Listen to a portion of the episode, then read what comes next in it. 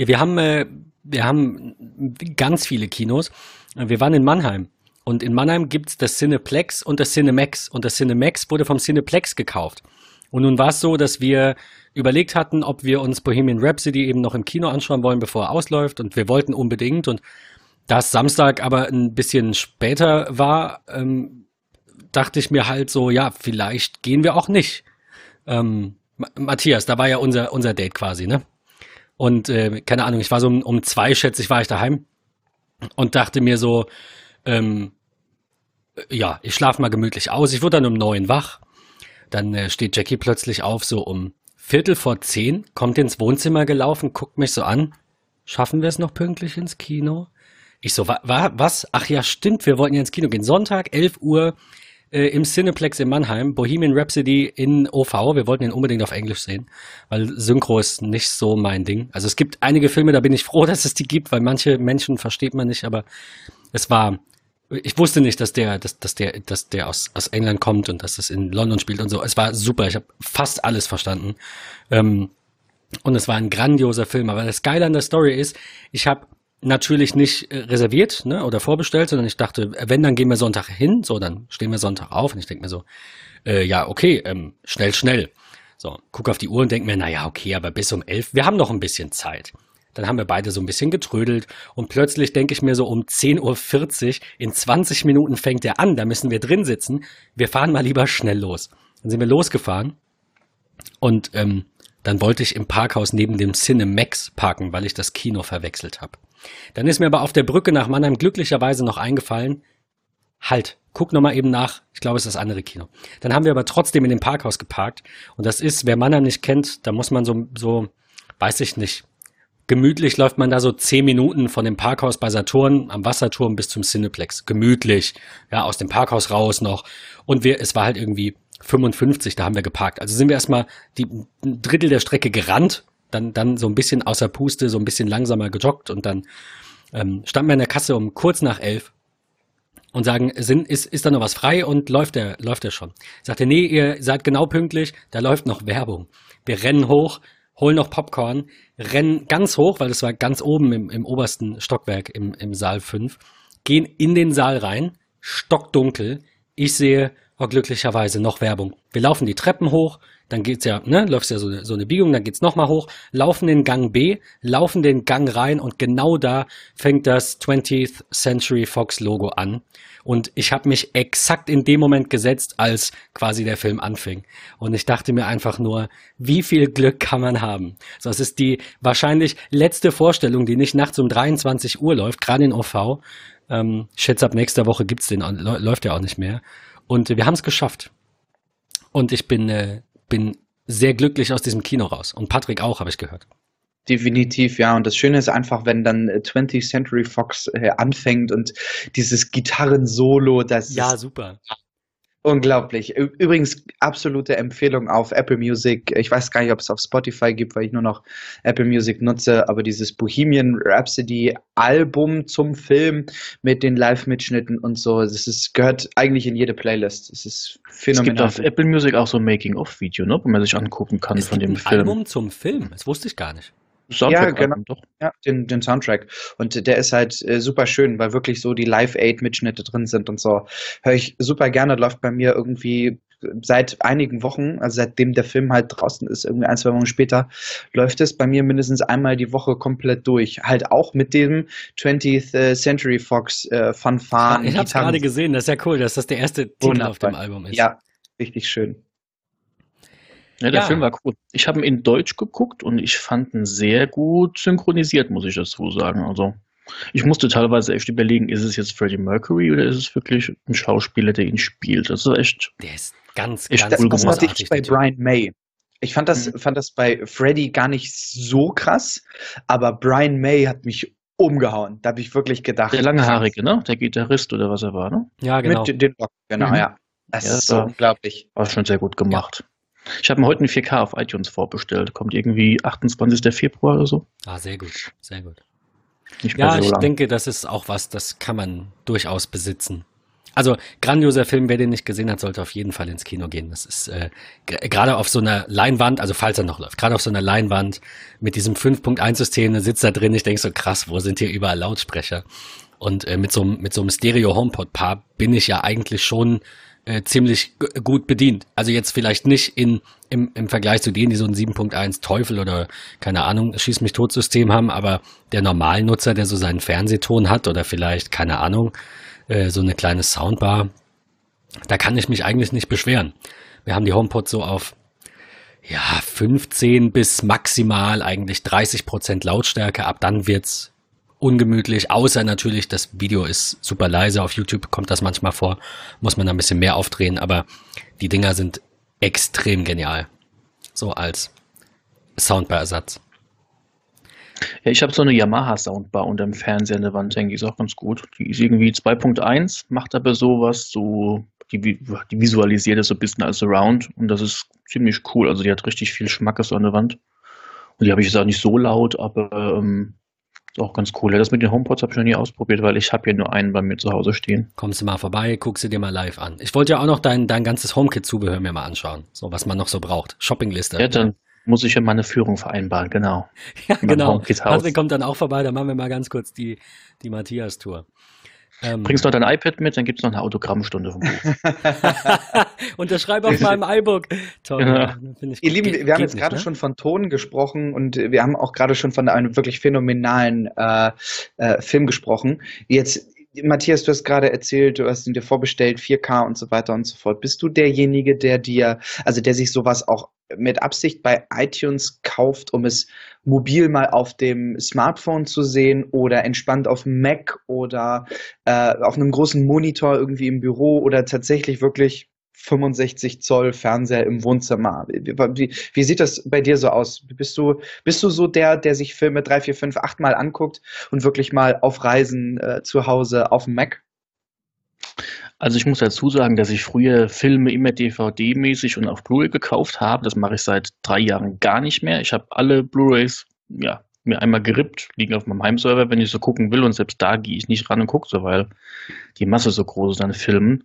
Aber wenn ich mir heute jetzt einen Film kaufen will, kaufe ich sie alle immer in iTunes, weil ich sie halt einfach bequem am Apple TV kann starten, in 4K sogar gucken dann und ich kann es natürlich, wenn ich unterwegs bin, auch auf dem iPad einfach mal runterladen oder im Hotel streamen und gucken. Und ich gucke, wie gesagt, die Filme dann wirklich öfter. Also die Sachen, die ich mir gekauft habe, die gucke ich, keine Ahnung, müsste ich jetzt lügen, wie oft, aber ich gucke sie schon oft. Und auch diesen Bohemian Rhapsody die werde ich bestimmt die erste Zeit bestimmt drei, vier Mal gucken dann. Mit Sicherheit.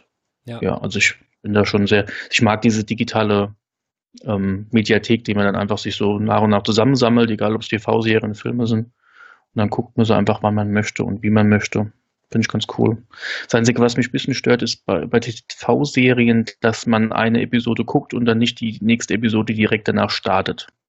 Das ist so ein bisschen was, das könnten sie machen. Also Netflix lässt die ja im Prinzip durchlaufen permanent und schneidet auch das Intro irgendwie raus und das Ende. Das funktioniert extrem gut. Wir haben jetzt mhm. ähm, nach, diesem, nach diesem Film Bohemian Rhapsody haben wir, ähm, ich hatte schon vorher ein paar Interviews gesehen mit, mit Rami Malek, der diesen, diesen, ähm, die, diese Hauptrolle da spielt. Ähm, der hat ja Mr. Robot gemacht. Ähm, exklusiv für, für Amazon Prime Video. Und wir haben jetzt angefangen, Mr. Robot zu gucken und es ist unendlich geil und Mr. Robot hat auch eine IMDb-Wertung von 9,3 oder 4. Also wer Mr. Robot nicht gesehen hat, fangt das an. Wir haben fünf Folgen geguckt. Ich könnte jetzt eigentlich hier die Aufnahme beenden und drüber gehen, weil es einfach unend, es ist eine unendlich gute Serie. Zumindest jetzt der Anfang. Vielleicht äh, wird die auch schwächer. Bei Breaking Bad ging mir das auch so, dass die dritte Staffel und die vierte haben sich ein bisschen gezogen, aber Breaking Bad ist immer noch meine Lieblingsserie aller Zeiten.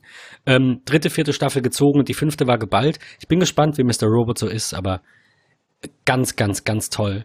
Und ähm, die Prime Video App macht das nicht so gut wie Netflix, muss ich sagen. Also Netflix ist da schon so, ähm, der, der Vorreiter. Die haben das perfektioniert, finde ich. Also ich finde die Prime App ist eigentlich ganz gut. Also Mr. Robot habe ich auch geguckt. So Staffel 2 fand ich am besten. Staffel 3 hat sich so ein bisschen gezogen.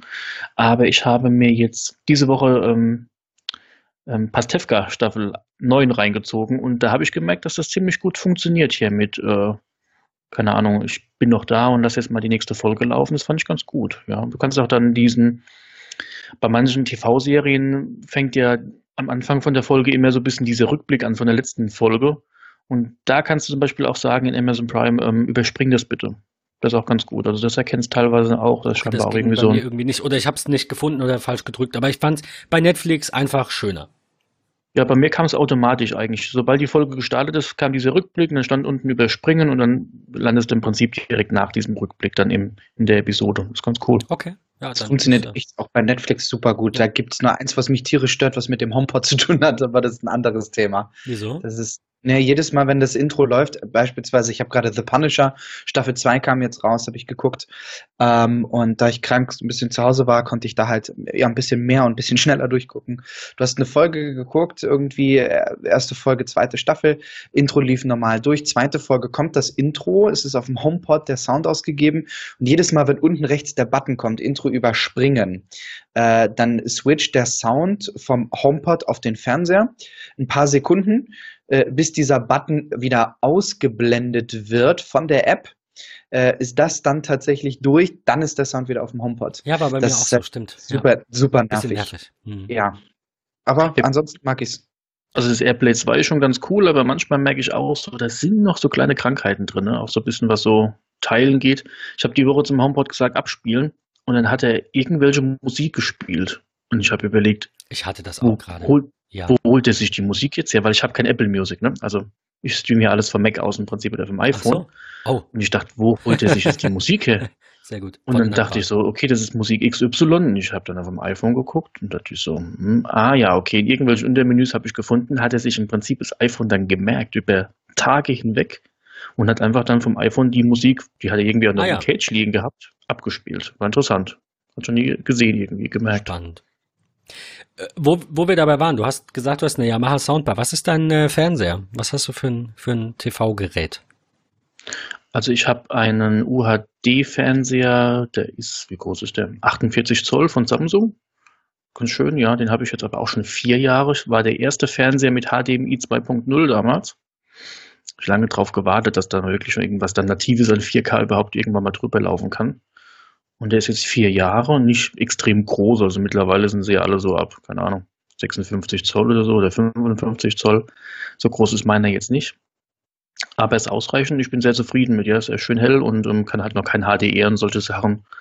Aber 4K ist sehr knackig und bin ich sehr zufrieden mit, ja. Und habe halt, wie gesagt, so eine Yamaha Soundbar noch ähm, unten drunter an der Wand hängen. Es hängt bei mir alles an der Wand im Wohnzimmer. Und ähm, bin sehr zufrieden damit mit dem Setup. Ja, gefällt mir gut. Funktioniert. Von einem, von einem, na, es ist schon, ich glaube schon länger als ein Jahr, so anderthalb vielleicht ungefähr, haben wir aktualisiert auf 65 Zoll. Äh, HDR, alles pipapo, alles drum und dran. Philips, weil ich wollte unbedingt Ambilight. Und ähm, jetzt war ich letztens bei Hirsch und Ille hier in Ludwigshafen und habe zufällig mal gesehen, wie toll OLED ist auf 65 Zoll. Und die kosten jetzt das gleiche, es waren rund 2000 Euro, war echt viel Geld. Ich habe gedacht, ich, niemals. Ich habe aber auch bei dem Fernseher vorgedacht, ich werde niemals 1000 Euro für einen Fernseher ausgeben.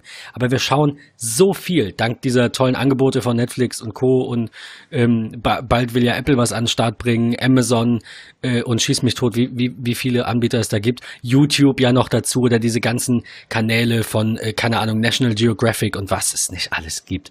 Ähm, von daher, ähm, ja, verbringen wir sehr, sehr viel Zeit damit, ähm, halt irgendwas zu streamen.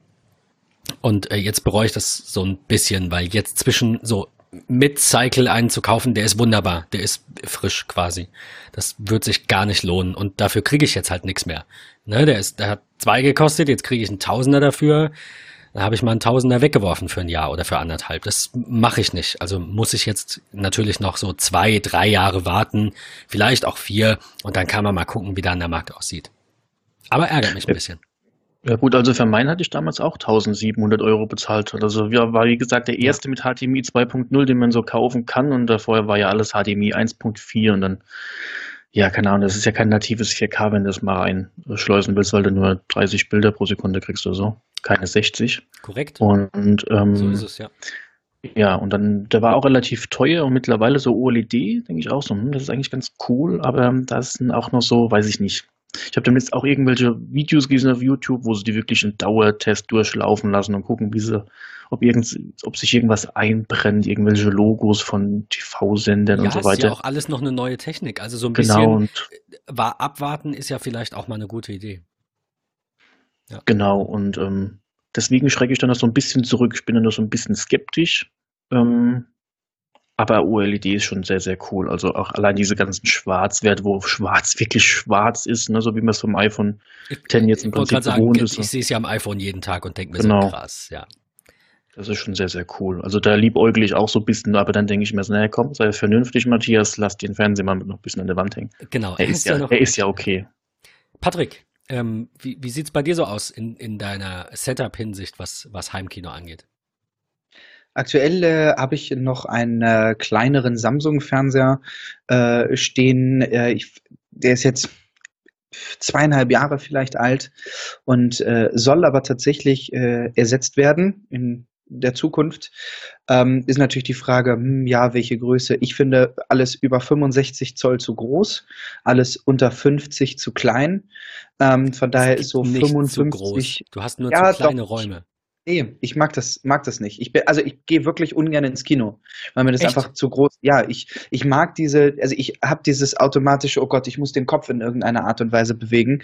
Ähm, das ist nicht meins. Es, ah, es tut Verstehe. mir wirklich leid, äh, aber nee. ich komme damit, komm damit echt nicht klar. Äh, von daher, ja. 55 ist so irgendwie das Maximal. Ich liebäugle so ein bisschen mit äh, LG, die ich designtechnisch sehr mag und auch qualitätstechnisch wirklich sehr. Vorher immer, bin ich offen und ehrlich, äh, Samsung gehabt, weil sie einfach sind, weil sie schön aussehen. Ich mochte die Software auf denen damals, äh, bevor es äh, der Android-Krams wurde. Ähm, also die, die, diese eigenen Geschichten von denen, auch diese Netflix-App, die da drauf läuft, aktuell immer noch, die oft geupdatet wird, auch die ist okay. Ähm, das ist alles gut, das ist alles schön, aber ähm, ja, er soll einfach wirklich größer sein, weil auch auf der großen IKEA TV-Bank er nicht ganz so äh, schön aussieht.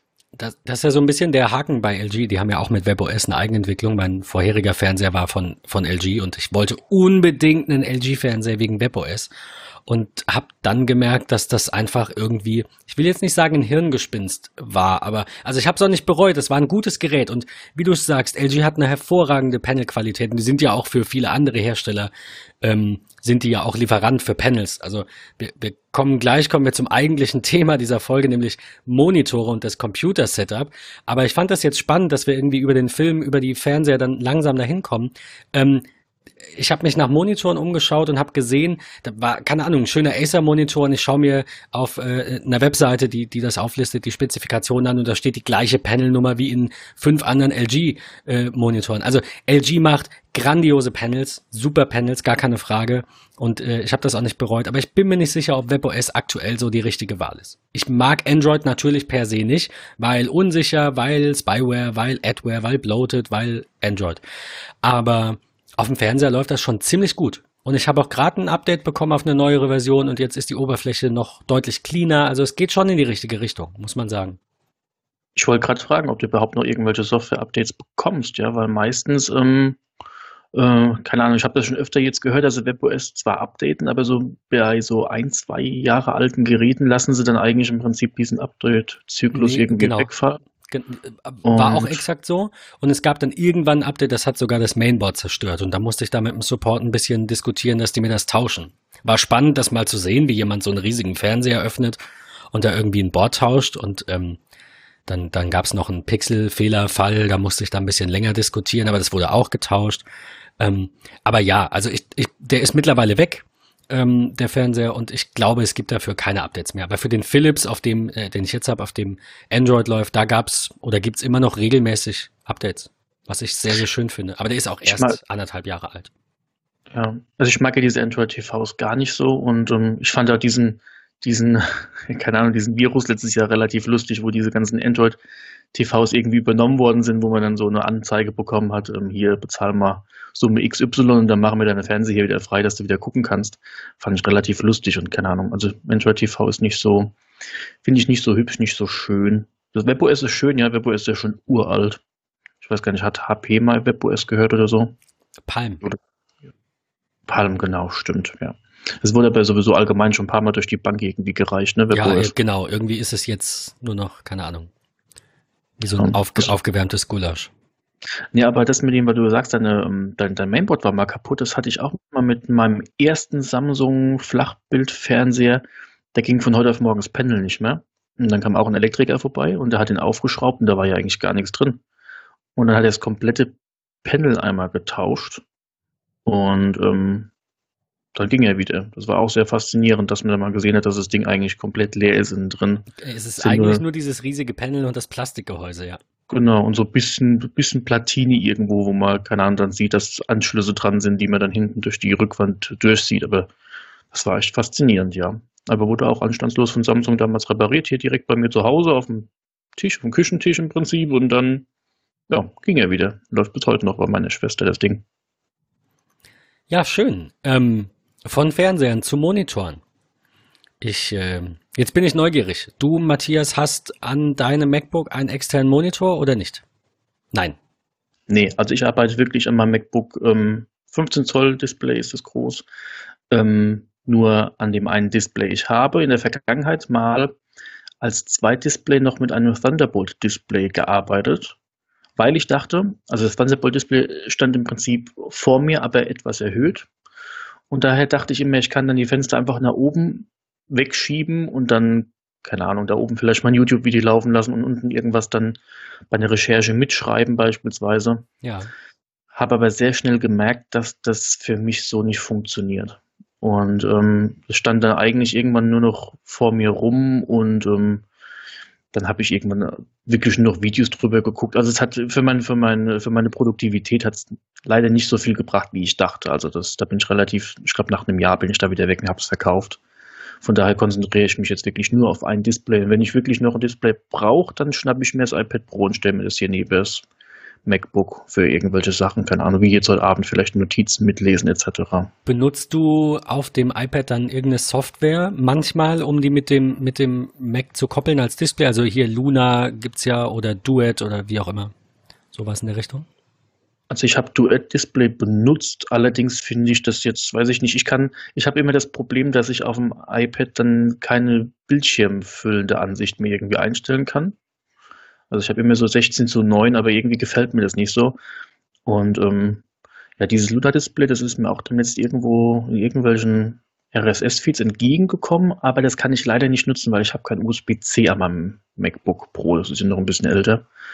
Ah, okay. dass ich mir dann diese. nicht, dass das nur mit USB-C gibt. Ja, du kannst ja auch das, ähm, die Variante mit DisplayPort kaufen, aber die möchte ich mir jetzt nicht noch zulegen, weil ich nicht weiß, was, ja, was genau. passiert mit Mac etc. Ja. Von daher, nee. Also wenn, dann mache ich das so und ähm, funktioniert eigentlich ganz gut. Also ich bin soweit zufrieden mit meinem, mit meinem Workflow, was so die Display-Anzahl betrifft. Auf welcher Auflösung hast du dein MacBook eingestellt? Weißt du das? Hast du das im Kopf? Ähm, ich habe ihn relativ klein eingestellt, damit ich relativ viel Platz habe für alles. Müsste ich jetzt allerdings gerade mal checken. Das ist kein Problem. Dann kann ja Patrick mal ganz kurz zwischenrein erzählen, wie ihm sein neues Setup so gefällt. Patrick hat jetzt einen externen Monitor, weiß ich aus erster Hand, weil es quasi mein, mein vorheriger ist, den ich ähm, also äh, long story short ist, ich habe mir einen höhenverstellbaren Schreibtisch gekauft, weil ich dachte, ähm, erstmal brauche ich mal einen ordentlichen Schreibtisch und das, also äh, es wird nie Bilder von vorher geben, weil vorher war quasi eher ein Schlachtfeld. Ähm, jetzt habe ich einen, einen, tollen Schreibtisch, bin super zufrieden, ist auch einigermaßen, also äh, im Vergleich zu vorher sehr aufgeräumt, Es sind noch so zwei, drei Dinge, die, die rumliegen, aber ähm, ich glaube, so in einer Woche ist er tatsächlich Instagram-tauglich, da sieht er dann ordentlich aus, so clean, so minimalistisch. Ähm, und dann dachte ich mir, äh, ich, ich kann ja dann nicht mehr, ich hatte vorhin eine Monitorhalterung an der Wand. Ich kann ja jetzt nicht mehr diese Monitorhalterung benutzen, weil die ist nur nach, nach zur Seite irgendwie beweglich, aber nicht nach oben und unten. Und dann habe ich mir eine Monitorhalterung bei Amazon bestellt, die man an den Tisch schraubt. Und die las sich ganz gut, die sah ganz gut aus, auch optisch, aber die war einfach von der Wertigkeit her nicht mehr als diese 28 Euro wert, die sie gekostet hat. Und was Vergleichbares, also von der Optik her. Ich finde, es muss mir einfach gefallen, so, aber den Fuß davon siehst du halt dann immer, wenn er am Tisch klebt, äh, so, oder am Tisch äh, angeschraubt ist. Und es gab nichts Vergleichbares unter 100 Euro. Also habe ich diese Halterung bestellt, habe den Monitor angeschraubt und habe irgendwie, keine Ahnung, mit meinen zwei linken Händen beides zerstört. Das heißt, der Monitor hat jetzt kein funktionierendes Weser-Mount mehr, weil eines der Schraubengewinde quasi aus dem, aus der Rückseite des Geräts rausgebrochen ist.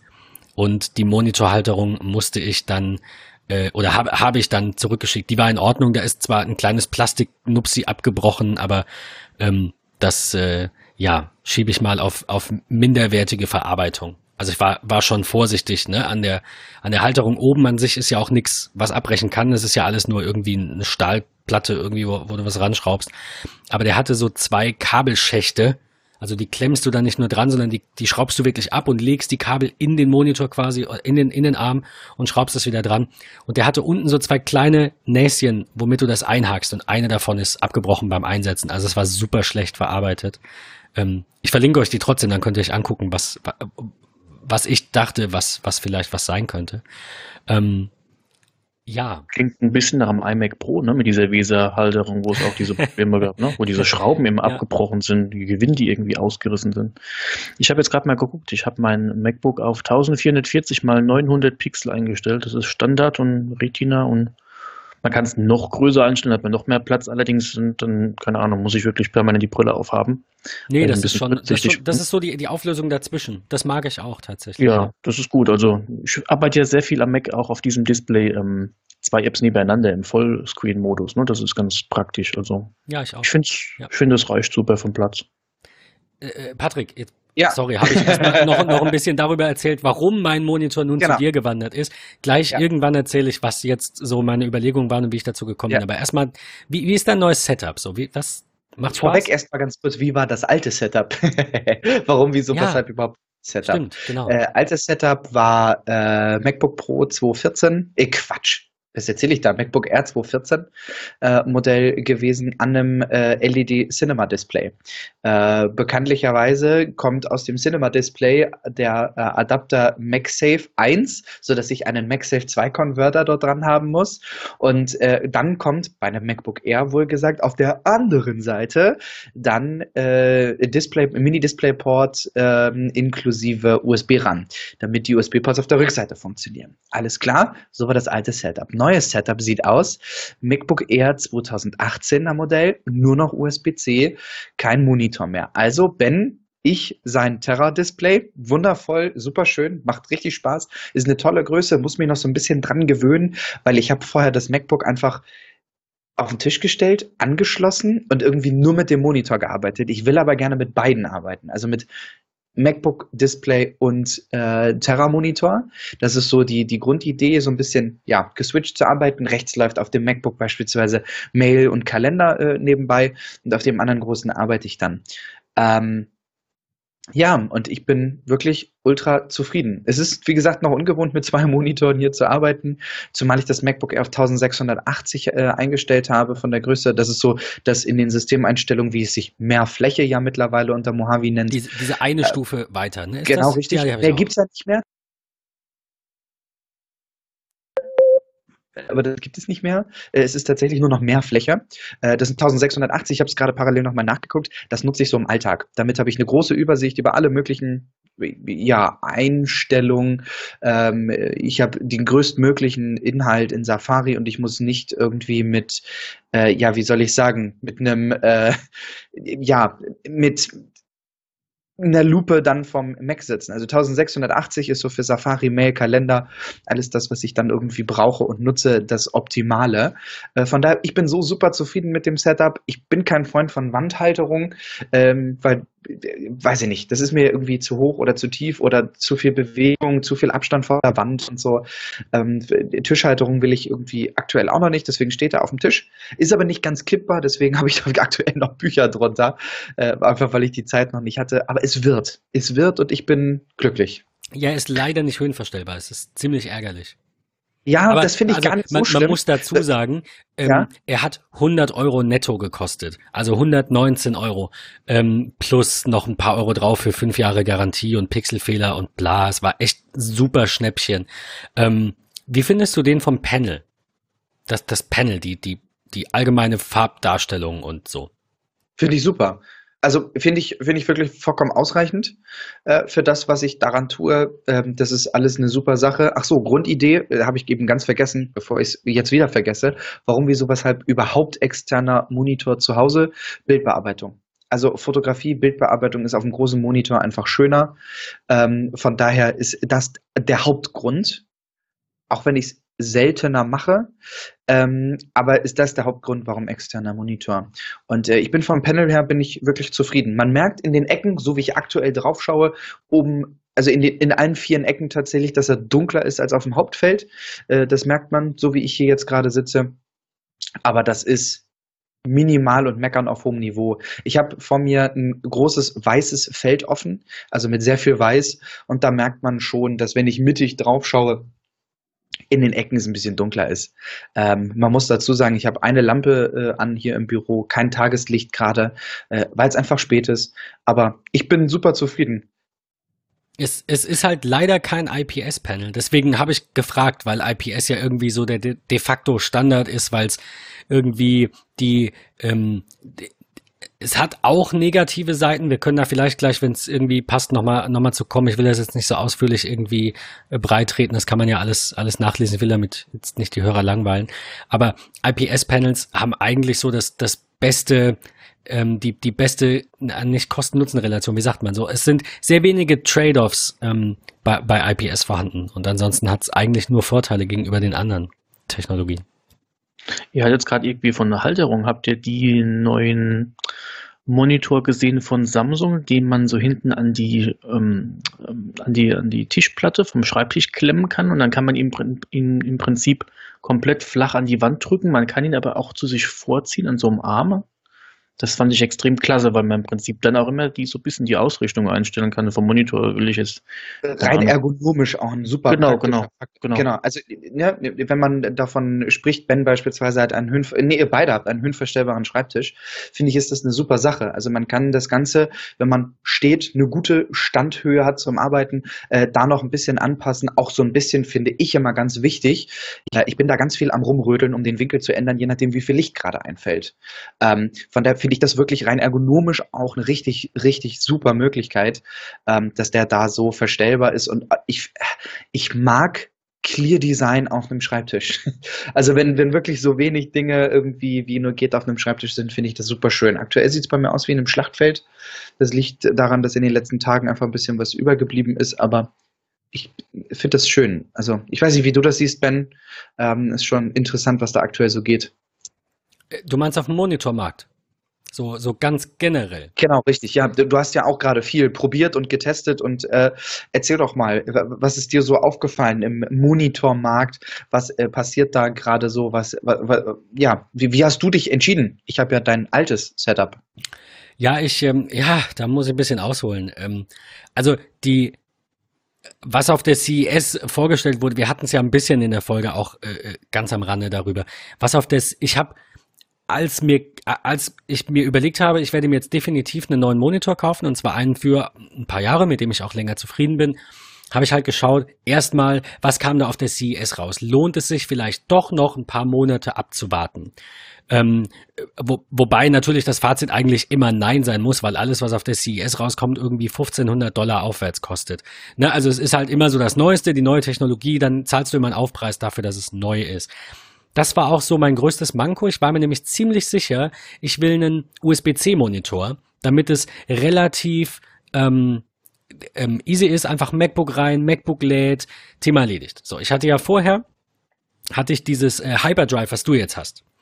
Ähm, und das, das Hyperdrive, wir werden euch das verlinken, das ist äh, tatsächlich, soweit ich weiß, soweit ich das gesehen habe im, im weiten Internet, das einzige Gerät, das sowohl ein Cheat Charger ist für das iPhone als auch ein USB-C-Hub. Es gibt nichts anderes. Ich habe nichts gesehen. Es gibt natürlich, man kann beides kaufen, aber ich habe kein anderes Gerät gesehen, das beides vereint. Deswegen habe ich das damals vor einem Jahr oder anderthalb auf Kickstarter vorfinanziert, zweimal bestellt, weil ich dachte, eins im Büro, eins in der Tasche. Das Problem daran ist aber, Matthias hat das vorhin ähm, tollerweise schon gesagt, das passt, passt ganz gut. Ähm, ich glaube, dass es daran liegt. Ich habe es nicht gefunden, aber ich glaube, das Gerät hat nur HDMI 1.4, denn es kann definitiv nur 4K 30 Hertz. Und das ist bei fast allen USB-C-Hubs so. Ich habe dann geschaut, was mache ich? Nehme ich ein Hyperdrive, also ein anderes, nehme ich einen anderen USB-C-Hub? Oder, also die, die, die erste Frage war, muss es denn unbedingt USB-C sein? Weil USB-C einfach einen deutlichen Aufpreis mit sich zieht zurzeit. Denn das gibt's nur im MacBook und im äh, XPS 13 Zoll seit ein paar Jahren, also auch also teure Windows-Geräte, das ist noch nicht in den, in den günstigen Geräten, also kann man die Leute ja mal so ein bisschen schröpfen. Das ist so mein, mein Gedanke, warum das ein bisschen teurer ist. Ich habe mich vorhin auch versprochen, ich meinte nicht 30 Bilder pro Sekunde, sondern 30 Hertz, weil das gerade gesagt hast, stimmt. Äh, ja, ja, ähm, ja. genau. Ähm, USB-C ist schon ganz cool, ja. Ähm, ich, das Problem beim MacBook ist halt, ähm, du kannst ja von Apple keinen kein Display kaufen für dein MacBook, ne? kein externes. Also du kriegst du noch das, das alte Thunderbolt-Display. Ich weiß gar nicht, ob es. Nee, mittlerweile kann man es gar nicht mehr kaufen. Aber das Display, das fehlt halt noch. Auch für ein Mac Mini, wenn du ein Mac Mini kaufst, musst du halt jeden Display angucken. Ne? Außer natürlich das in Zusammenarbeit mit Apple, mit L, von Apple mit LG entstandene Ultrafine oder die. Ja, aber da gab es ja auch nur Probleme, dass dann, keine Ahnung, ähm, das WLAN abgeschirmt wurde und solche Sachen. An, nee, muss ich, ich gestehen. Also, ich habe es mir auch schon angeguckt. Das ist genau. so Plastik irgendwie. Es ist echt nicht schön. Ich saß im Apple Store und hab's mir dann irgendwie angeguckt, weil ich gerade durchgeschlendert bin und dann guckte ich so in die Ecke und äh, hab das dann gesehen und erstens, es ist nicht sexy. Es passt einfach nicht in das Line-Up von Apple und außerdem ist dieser Fuß an sich mit dem Ding da drauf so wackelig und instabil in sich. Sorry Leute, das geht nicht. Das habe ich mir auch angesehen und als der Mac Pro 2013 der neue rauskam, hatten sie das ja mit dem Sharp-Display irgendwie zusammen verkauft und das war genauso gruselig. Also ähm, mittlerweile haben sie sich ja wieder entschlossen, dass sie eigene Displays bauen, externe, und ich bin mal gespannt, was da kommt. Ich denke mal, dass da mit dem neuen Mac Pro dieses Jahr dann auch ein neues Display kommt. Ich hoffe es zumindest. Und dann war das denn tatsächlich offiziell auch angekündigt? Ja, sie haben gesagt, dass sie sich wieder entschieden haben, da wieder einzusteigen in diesen Ich Sektor. glaube, das okay. ist gewesen, als äh, Phil sich mit Leuten zusammengesetzt hat und gesagt hat, es wird einen modularen Mac Pro geben. Ich glaube, das, das ist so in einem Atemzug irgendwie passiert, als genau, es auch ja. Bilder gab. So, ja. Ja, und da bin ich halt gespannt. Also wenn dann wirklich Apple sagt, sie haben hier einen eigenen Monitor, einen externen, und man kann sein MacBook per, ähm, in dem Fall vielleicht sogar Thunderbolt 3 anschließen und dann noch viele andere Krankheiten direkt mit ausmerzen, so Peripherie vielleicht am Display selbst etc. und vielleicht dann nochmal eine externe GPU, die am Monitor hängt und dann durchgeschliffen wird, irgendwie zum MacBook Pro oder zum MacBook allgemein. Ich glaube, das ist schon, ich glaube, das löst viele Probleme in dem Fall dann. Ich denke auch, das ist auch vom, vom Grundgedanken her natürlich eine schöne Zukunftsvision, wenn das alles so funktioniert. Größtes, größter Kritikpunkt an der Sache ist natürlich dieser, ich sag mal, undurchsicht, für den Normalanwender undurchsichtige USB-C-Thunderbolt 3 Anschluss. Ich finde das eine super Sache, dass es das gibt. Ich fände es auch nicht schlimm, wenn man irgendwie sagt, ähm, Thunderbolt 3 kann auch USB, aber nicht umgekehrt. Das ist nämlich ungefähr so wie bei USB 3 und 2, dass du sagst, wenn der blau ist, kann der auch die schwarzen, aber wenn der schwarz ist, dann kann der nicht die blauen so. Also dann kann der nicht so viel Speed. Das kann man den, den Leuten ganz normal erklären. Aber wir haben ja ich will das jetzt gar nicht irgendwie ausweiten. Das können wir mal in einer anderen Folge. Ich habe mir das tatsächlich aufgeschrieben, dass wir mal wirklich über USB-C eine eigene Folge machen, denn so viel kann man darüber auch sagen. Es gibt mit Power Delivery, ohne Power Delivery, Power Delivery mit wie viel Watt ist dann die Frage. Dann ist die Frage erstmal, ne, ist es Thunderbolt mit drin oder ist es nur USB-C? Wenn es nur USB-C ist, hat es dann den HDMI Alternate Mode oder nicht? Welche Funktionen kann es denn überhaupt? Und dann ist noch die Frage, wie schnell ist es eigentlich? Also hat es USB 3.1 oder 3.1 Gen 2 oder 3.0 A oder also nee, äh, das können wir wirklich in eine eigene Folge packen, aber da, das ist so echt für mich, wenn man an USB-C denkt, irgendwie Kopfschütteln. Da, da freue ich mich auf USB-D. Also ein Kabel für alles, fertig, toll.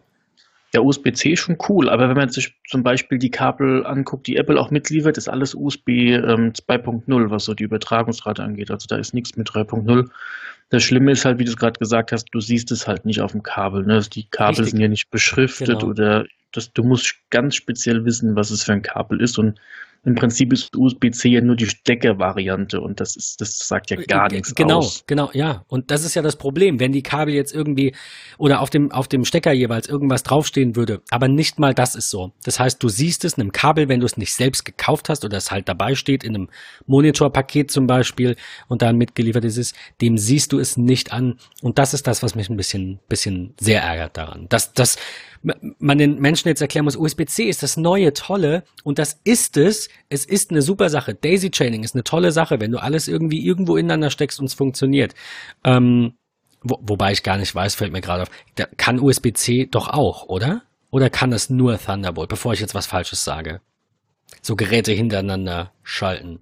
Das kann auch USB-C, aber auch nur bis zu einer gewissen Ich meine nämlich auch. Anzahl. Es hat nur gewisse Kanäle, die es belegen kann. Und da muss man aufpassen, welche Kanäle benutzt werden für Strom und welche für Daten. Also da, ja, da kann man relativ schnell mit dem falschen Kabel in so Probleme reinkommen, die man dann gar nicht findet, weil es einfach nur am Kabel liegt im Endeffekt, ne? Und das nächste, was das Problem ist, dass die Kabel extrem teuer sind, sobald sie irgendwas äh, beherrschen, was man haben möchte. Zum Beispiel Thunderbolt 3 Kabel, das ist extrem teuer, meiner Meinung nach.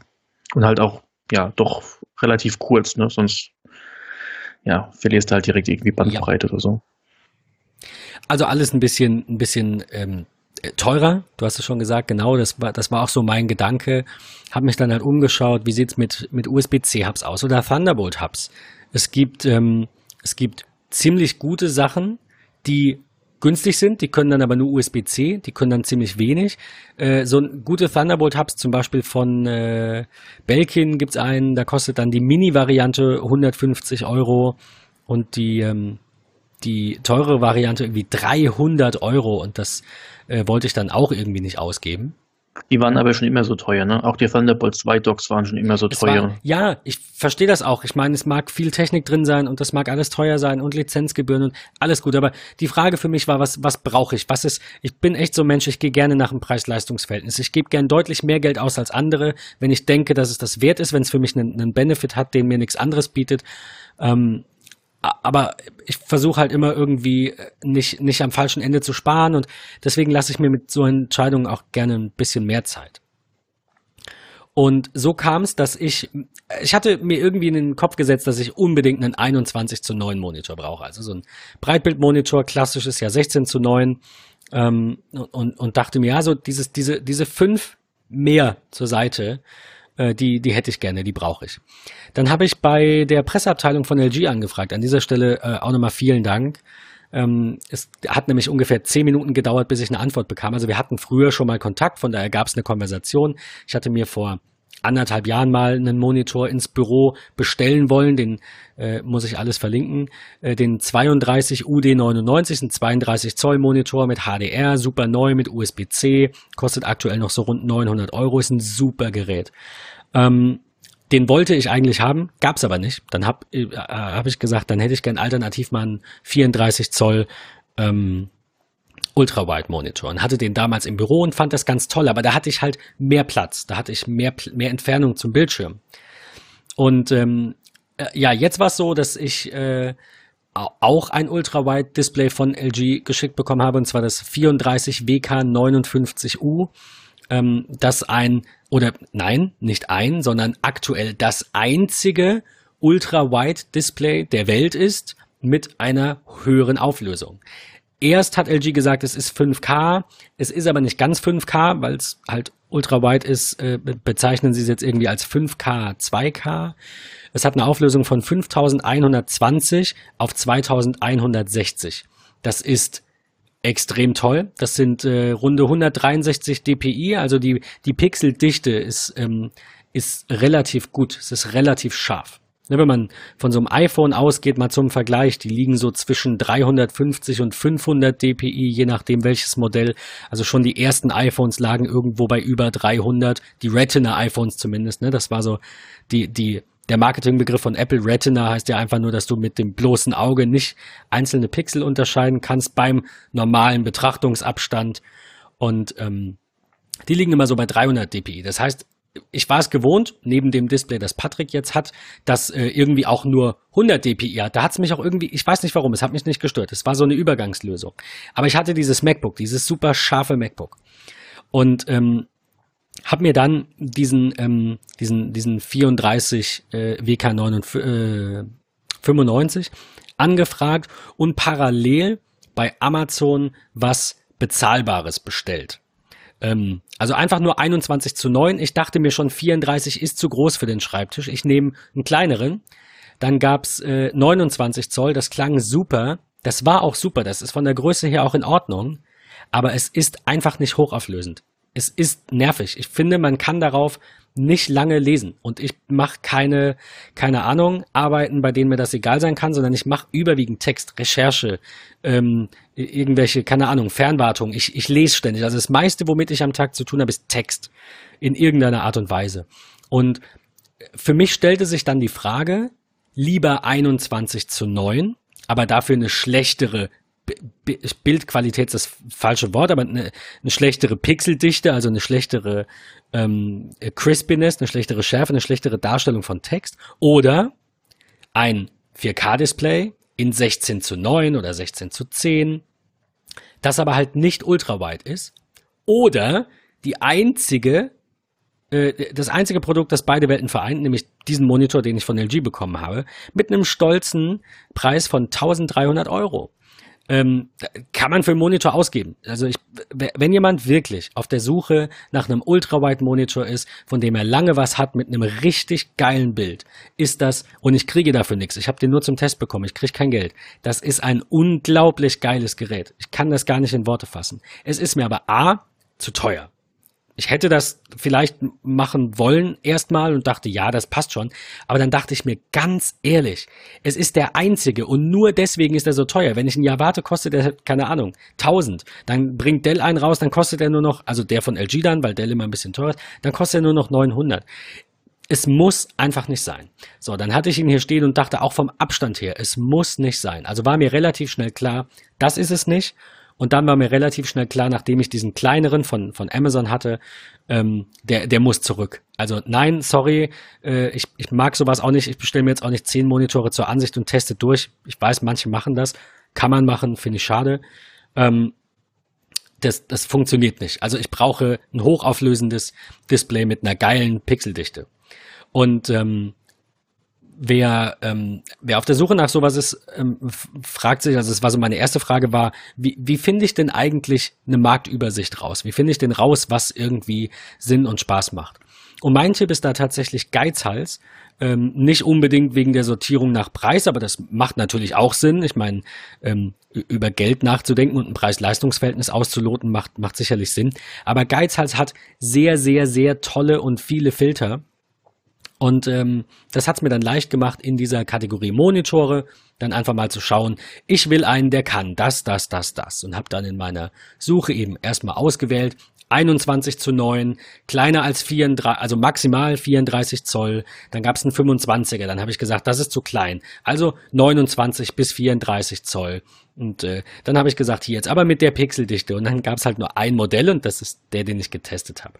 Und dann musste ich halt die Kriterien nach und nach ausdünnen und kam halt dann zu diesen zu, dieser Niete, sage ich, also für mich Niete, ist für 200 Euro sicherlich ein gutes Display, wenn einem dieser, diese Schärfe des Texts nicht so wichtig ist.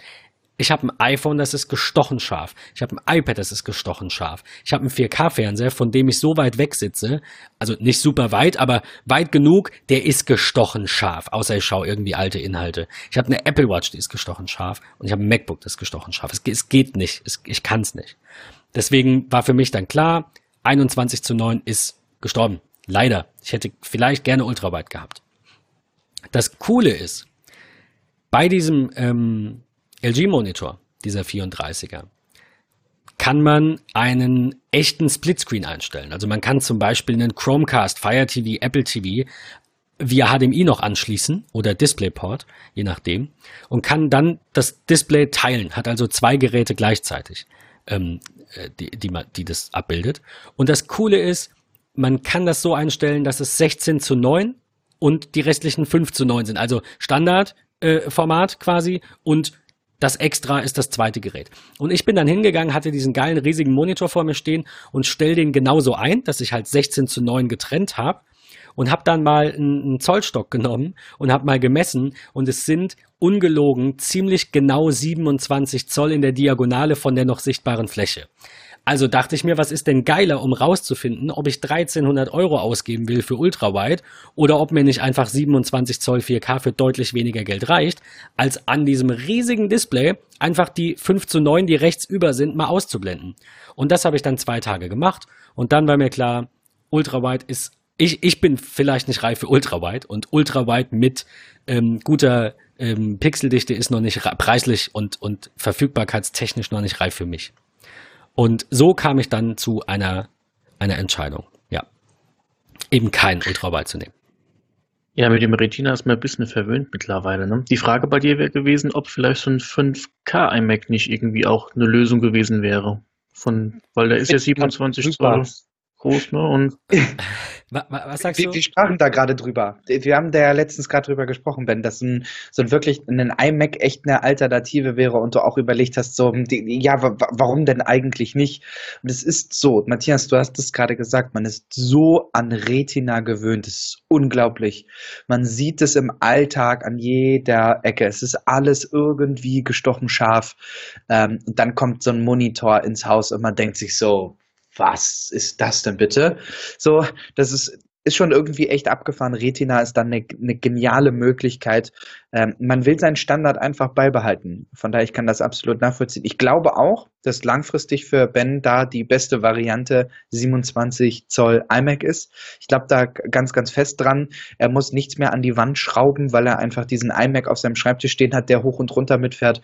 27 Zoll ist perfekt. Es ist 5K. Du kannst alles drauf machen. Ähm, du hast dein MacBook für mobile Anwendungsmöglichkeiten, ne? um halt nicht von heute auf morgen zu sagen, MacBook weg, stationärer Rechner. Ich glaube, das wäre für mich beispielsweise ein Tod. Natürlich wäre ein iMac eine Verstehe super Sache. Aber wenn ich nichts Mobiles hätte zum Arbeiten, und ich finde es nach wie vor noch schwierig, das mit einem iPad voll abzudecken, ähm, wäre es schwierig, von heute auf morgen das MacBook wegzulassen und mit dem ja, iMac dann zu Hause Gas zu geben. Ja, stimme ich euch zu. Also ich bin auch, wie gesagt, noch mit meinem MacBook Pro hier sehr zufrieden und ähm, gucke mich ja immer so ein bisschen um, was könnte danach kommen, was macht Apple. Und ich lande sehr, sehr oft beim iMac Pro, weil er mir erstens gut gefällt, von der Ausstattung her, vom Preiseinstieg eigentlich ganz gut ist, finde ich so, für die nächsten fünf Jahre dann wieder gerechnet natürlich. Und das Display ist halt einfach super und das ist schön groß. Das ist halt die Frage, das müsste man halt testen, das ist halt immer so die Frage. Aber ähm, dann hätte ich halt wirklich noch einen stationären Mac hier rumstehen und ein super Display dazu. Ähm, das ist ja das Schöne an dem ganzen Gerät, dass alles in einem ist. Und trotzdem noch Sachen zum Anschließen, wenn ich sie dann anschließen möchte, rückseitig. Und unterwegs, gut, nehme ich mein MacBook sowieso nie mit. Ich arbeite sowieso meistens zu Hause. Und ich habe mir im Moment sowieso meinen Workflow ein bisschen umgestellt. Das schreibe ich irgendwann noch was drüber in einem Artikel, ähm, dass ich mit dem iPad ein bisschen mehr schreiben möchte. Das kann man dann noch lesen, möchte ich noch nichts verraten. Aber zu Hause wäre das mit dem iMac Pro in 5K eigentlich ganz cool. Also ich glaube, da hat man halt so zwei Fliegen mit einer Klappe, ein Computer und ein Display. Und das ist ähm, was, was ich bei meinem Papa beispielsweise gesehen habe, der ist von Windows dann irgendwann zum iMac gewechselt, dank mir. Und dann habe ich gesagt, hier hast du einen 21,4 Zoll iMac. Und das ist alles in einem. Und ähm, viel Spaß mit. Und das klappt seit fünf Jahren. Und ich glaube, das ist für viele so eine gute Wahl, glaube ich, dann. Ich finde das auch, das ist die beste es. Lösung. Ja, das ist die beste Lösung. Das Ding steht all in one irgendwo. Ich habe keine große Kabel. Überlegt mal, ihr habt, im Grunde habt ihr keine Kabellage, außer einen Stecker 230 Volt in die Steckdose, fertig aus. Ihr habt, das, ihr habt die Magic Maus, ihr habt das Magic Keyboard, ihr habt den Monitor vor euch stehen, fertig. Das finde ich so smart und das finde ich Apple die einzigen, die es richtig hinkriegen und gut hinkriegen. Ja. Microsoft Surface, das neue? Vielleicht? Ja, ja, also diese, diese Surface Desktop, den man so cool kippt. Ich fand das als Konzept ja, ist, ziemlich geil. Das Konzept ist gut, definitiv. Die Umsetzung finde ich, glaube ich, nicht ganz so schön. Ich würde es gerne mal live sehen. Ich schreibe es mir gleich mal in Things in die To-Do-Liste. Äh, ich will das Ding mal live sehen. Direkt Ernsthaft, neben ich, Autowäsche. ja, genau, richtig. ich muss es da wirklich mal drin. Ich muss es mir angesehen haben. Also live gesehen habe ich es schon. Es ist nicht so, also es ist, es wirkt in Videos schöner, als es in Live ist. Also es, es muss, glaube ich, da einen ganz spezifischen Anwender vergeben, der sich dieses Display kippen möchte und drauf zeichnen möchte, malen möchte, Bilder bearbeiten möchte. Ich glaube, glaub, das muss ein das ganz spezieller Mensch sein. Ist, ja. Ja. Aber ich glaube, dass Apple da auch mit der, Einst mit der, mit der Meinung ist, dass der Mac kein Touch-Display haben sollte, glaube ich, ganz gut aufgestellt. Also ich glaube, das ist wirklich eine riesige Nische, die Leute ja. da irgendwie nutzen. Also Definitiv. Ich hoffe, dass es so bleibt. Wir haben ja jetzt nun über 600 Tage keine neuen iMacs gesehen. Äh, wer weiß, was da so kommt. Man spricht ja nun auch, äh, Matthias, da möchte ich dich kurz zitieren, äh, vom Mac-Zerfall. Äh, da wirklich an der Stelle gesagt, reinhören, ist, ist eine super schöne Sache. Ähm, aber ja, es ist so. Also sie haben es richtig gemacht. Wo es in Zukunft hingeht, müssen wir mal schauen. Das ist, ja, wird schwierig, glaube ich. Also für mich hat das tatsächlich also das erste, der, der erste Grund, warum ich jetzt keinen iMac 5K äh, gekauft hätte, ein 27 Zoll iMac ist, dass es gerade keine aktuellen gibt, dass es so lange her ist, dass es Updates gab. Ich habe auch einen Kunden, der wartet, ich verspreche ihm seit sechs Monaten, es muss bald soweit sein, es wird mal Zeit für Apple, aber es passiert einfach nichts. Ähm, das ist aber nicht der Hauptgrund. Ich habe zwei Gründe, die aktuell für mich definitiv gegen so einen iMac sprechen. Das erste ist, ich habe früher schon ausprobiert, ob ich nicht irgendwie ein iMac und ich glaube, mein, mein erstes Geräte, äh, mein erstes Setup mit zwei Geräten war irgendwie 27er iMac und 11 Zoll R für unterwegs. Ich finde es, es mag sein, dass es jetzt anders ist. Ich finde ja, aber es, es ist ein nervig, zwei Geräte zu haben. Ich finde es nervig, Dinge zu synchronisieren. Jetzt, wo iCloud das automatisch macht und Schreibtisch und Dokumente synchron hält, ja, könnte ich noch mal drüber nachdenken. Zweiter Punkt an der Stelle, der mir noch einfällt, sind natürlich Lizenzbedingungen für Software. Ja, bei Mac App Store sollte eigentlich alles safe sein, klar, aber was nicht im Mac App Store ist, kann natürlich sein, dass das, ist, auch das wird besser. Office 365 jetzt im App Store und auch außerhalb des App Stores fünf Geräte, auf denen du es installieren darfst, wenn du eine Lizenz im Abo hast. Bei Adobe darfst du es, glaube ich, auch auf einem Desktop und einem Laptop installieren. Also das wäre alles noch machbar gewesen. Mein Hauptgrund, definitiv nicht auf ein Setup mit externer Maus und Tastatur oder Trackpad und Tastatur umzusteigen, ist genau einer, und zwar Touch ID. Und das ist auch mein Hauptproblem. Matthias hat ja gesagt, er mag dieses Arbeiten mit zwei Monitoren nicht. Das geht mir auch so. Also aktuell ist es so, ich sehe euch jetzt hier vor mir auf meinem MacBook und davor ist mein, darüber quasi ist mein Display. Ich benutze aber das MacBook Display jetzt eben genau, wie du sagst, Matthias, dann für ein YouTube-Video mal oder jetzt für Skype. Aber der Monitor über dem MacBook ist meine Arbeitsfläche. Ich liebe Touch ID. Ich nutze One Password rund um die Uhr. Ich habe 1100 Logins da drin. Von mir, von Kunden, von Familie. Da ist alles drin. Ich brauche das. Ich kann nicht ständig mein, mein Masterpasswort eingeben. Es gibt eine Alternative, auf die hat mich, wer hat mich denn darauf gebracht? Weiß ich gar nicht mehr. Irgendwer hat mich darauf gebracht. Warum nicht einfach in One Password sagen, der soll länger dieses, diese Authentifizierung speichern und den Mac einfach mit der Watch entsperren. Warst du das? warst du das echt? Ich habe das, glaube ich, bei der, bei der Folge mit den To-Do-Apps, glaube ich, gesagt. Ne? Also bei mir sperrt sich äh, OnePassword nach einer ja, Stunde, wenn ja, ich ja, nichts genau, dran doch, da, das klingelt, ja, genau. Also das, ja, die Touchbar nicht mal unbedingt. Ich sag ja, ich glaube, mein, mein Lieblings-MacBook Pro, das Apple dieses Jahr vorstellen könnte, wäre vielleicht sogar eins ohne Touchbar oder eins mit einer Touchbar und einer ganz normalen Escape-Taste und Leiste. Also die F-Tasten dazwischen, die brauche ich nicht unbedingt. Was mich am meisten nervt, ist Escape. Aber was spricht denn dagegen, dass Apple eine normale Tastatur einbaut und über der Tastatur noch eine kleine Touchleiste hat? Theorie. Sieht vielleicht doof aus, kann man sich jetzt, kann man jetzt drüber lachen, aber das hätten wir bei einer Touchbar auch gesagt. Also vielleicht kommt ja sowas. Nur das ist so der, der Hauptgrund eigentlich, dass nicht noch nicht auf ein iMac umzusteigen, weil ich mir wünschen würde, dass irgendeine Art der Authentifizierung, vielleicht ja Face ID in einem neuen iMac, dann quasi den, die, die Möglichkeit bringt, umzusteigen. Und dann habe ich immer noch die Problematik mit der Synchronisation, den Lizenzen und diesem ganzen Gedöns. Also ich glaube, dass Face ID beim iMac viel Sinn macht, beim MacBook auch. Ähm, was viele, glaube ich, nicht wissen, ich hatte auch mal so einen Test äh, gestartet. Und zwar habe ich hier, wie gesagt, ein 15 Zoll MacBook Pro. Das war mir aber immer zu groß zum Mitnehmen, wenn ich schreiben wollte. Und darum hatte ich mir damals das erste 12 Zoll MacBook gekauft. Und das war mein Gerät für zum Mitnehmen.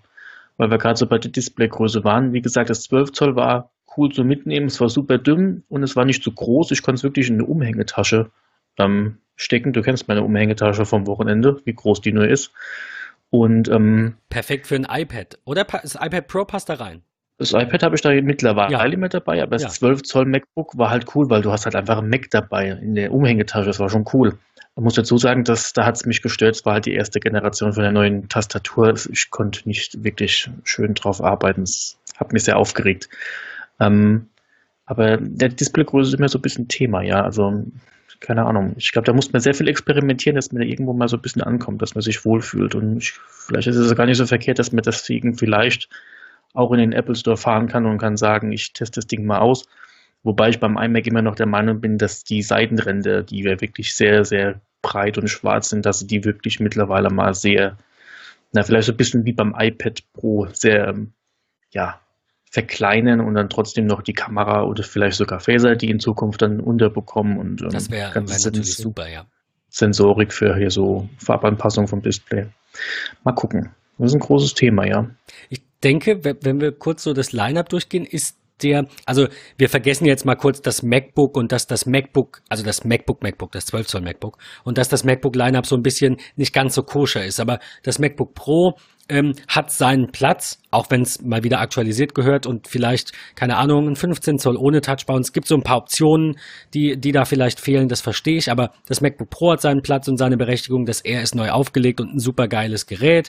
Das MacBook passt da nicht ganz rein, ist aber auch noch relativ neu. Es, es spricht die gleiche Sprache, finde ich. Aber der, der, der iMac ist so ein bisschen so lange gar nicht mehr erneuert worden, so lange nicht angefasst worden, dass ich mir fast wünschen würde, dass da mal was ganz Großes kommt. Okay, der Mac Pro noch, ja, aber der kommt ja neu, das wissen wir. Aber beim, beim iMac denke ich mir, könnte jetzt mal wirklich so einmal, einmal neu quasi. Einmal, einmal neu gedacht.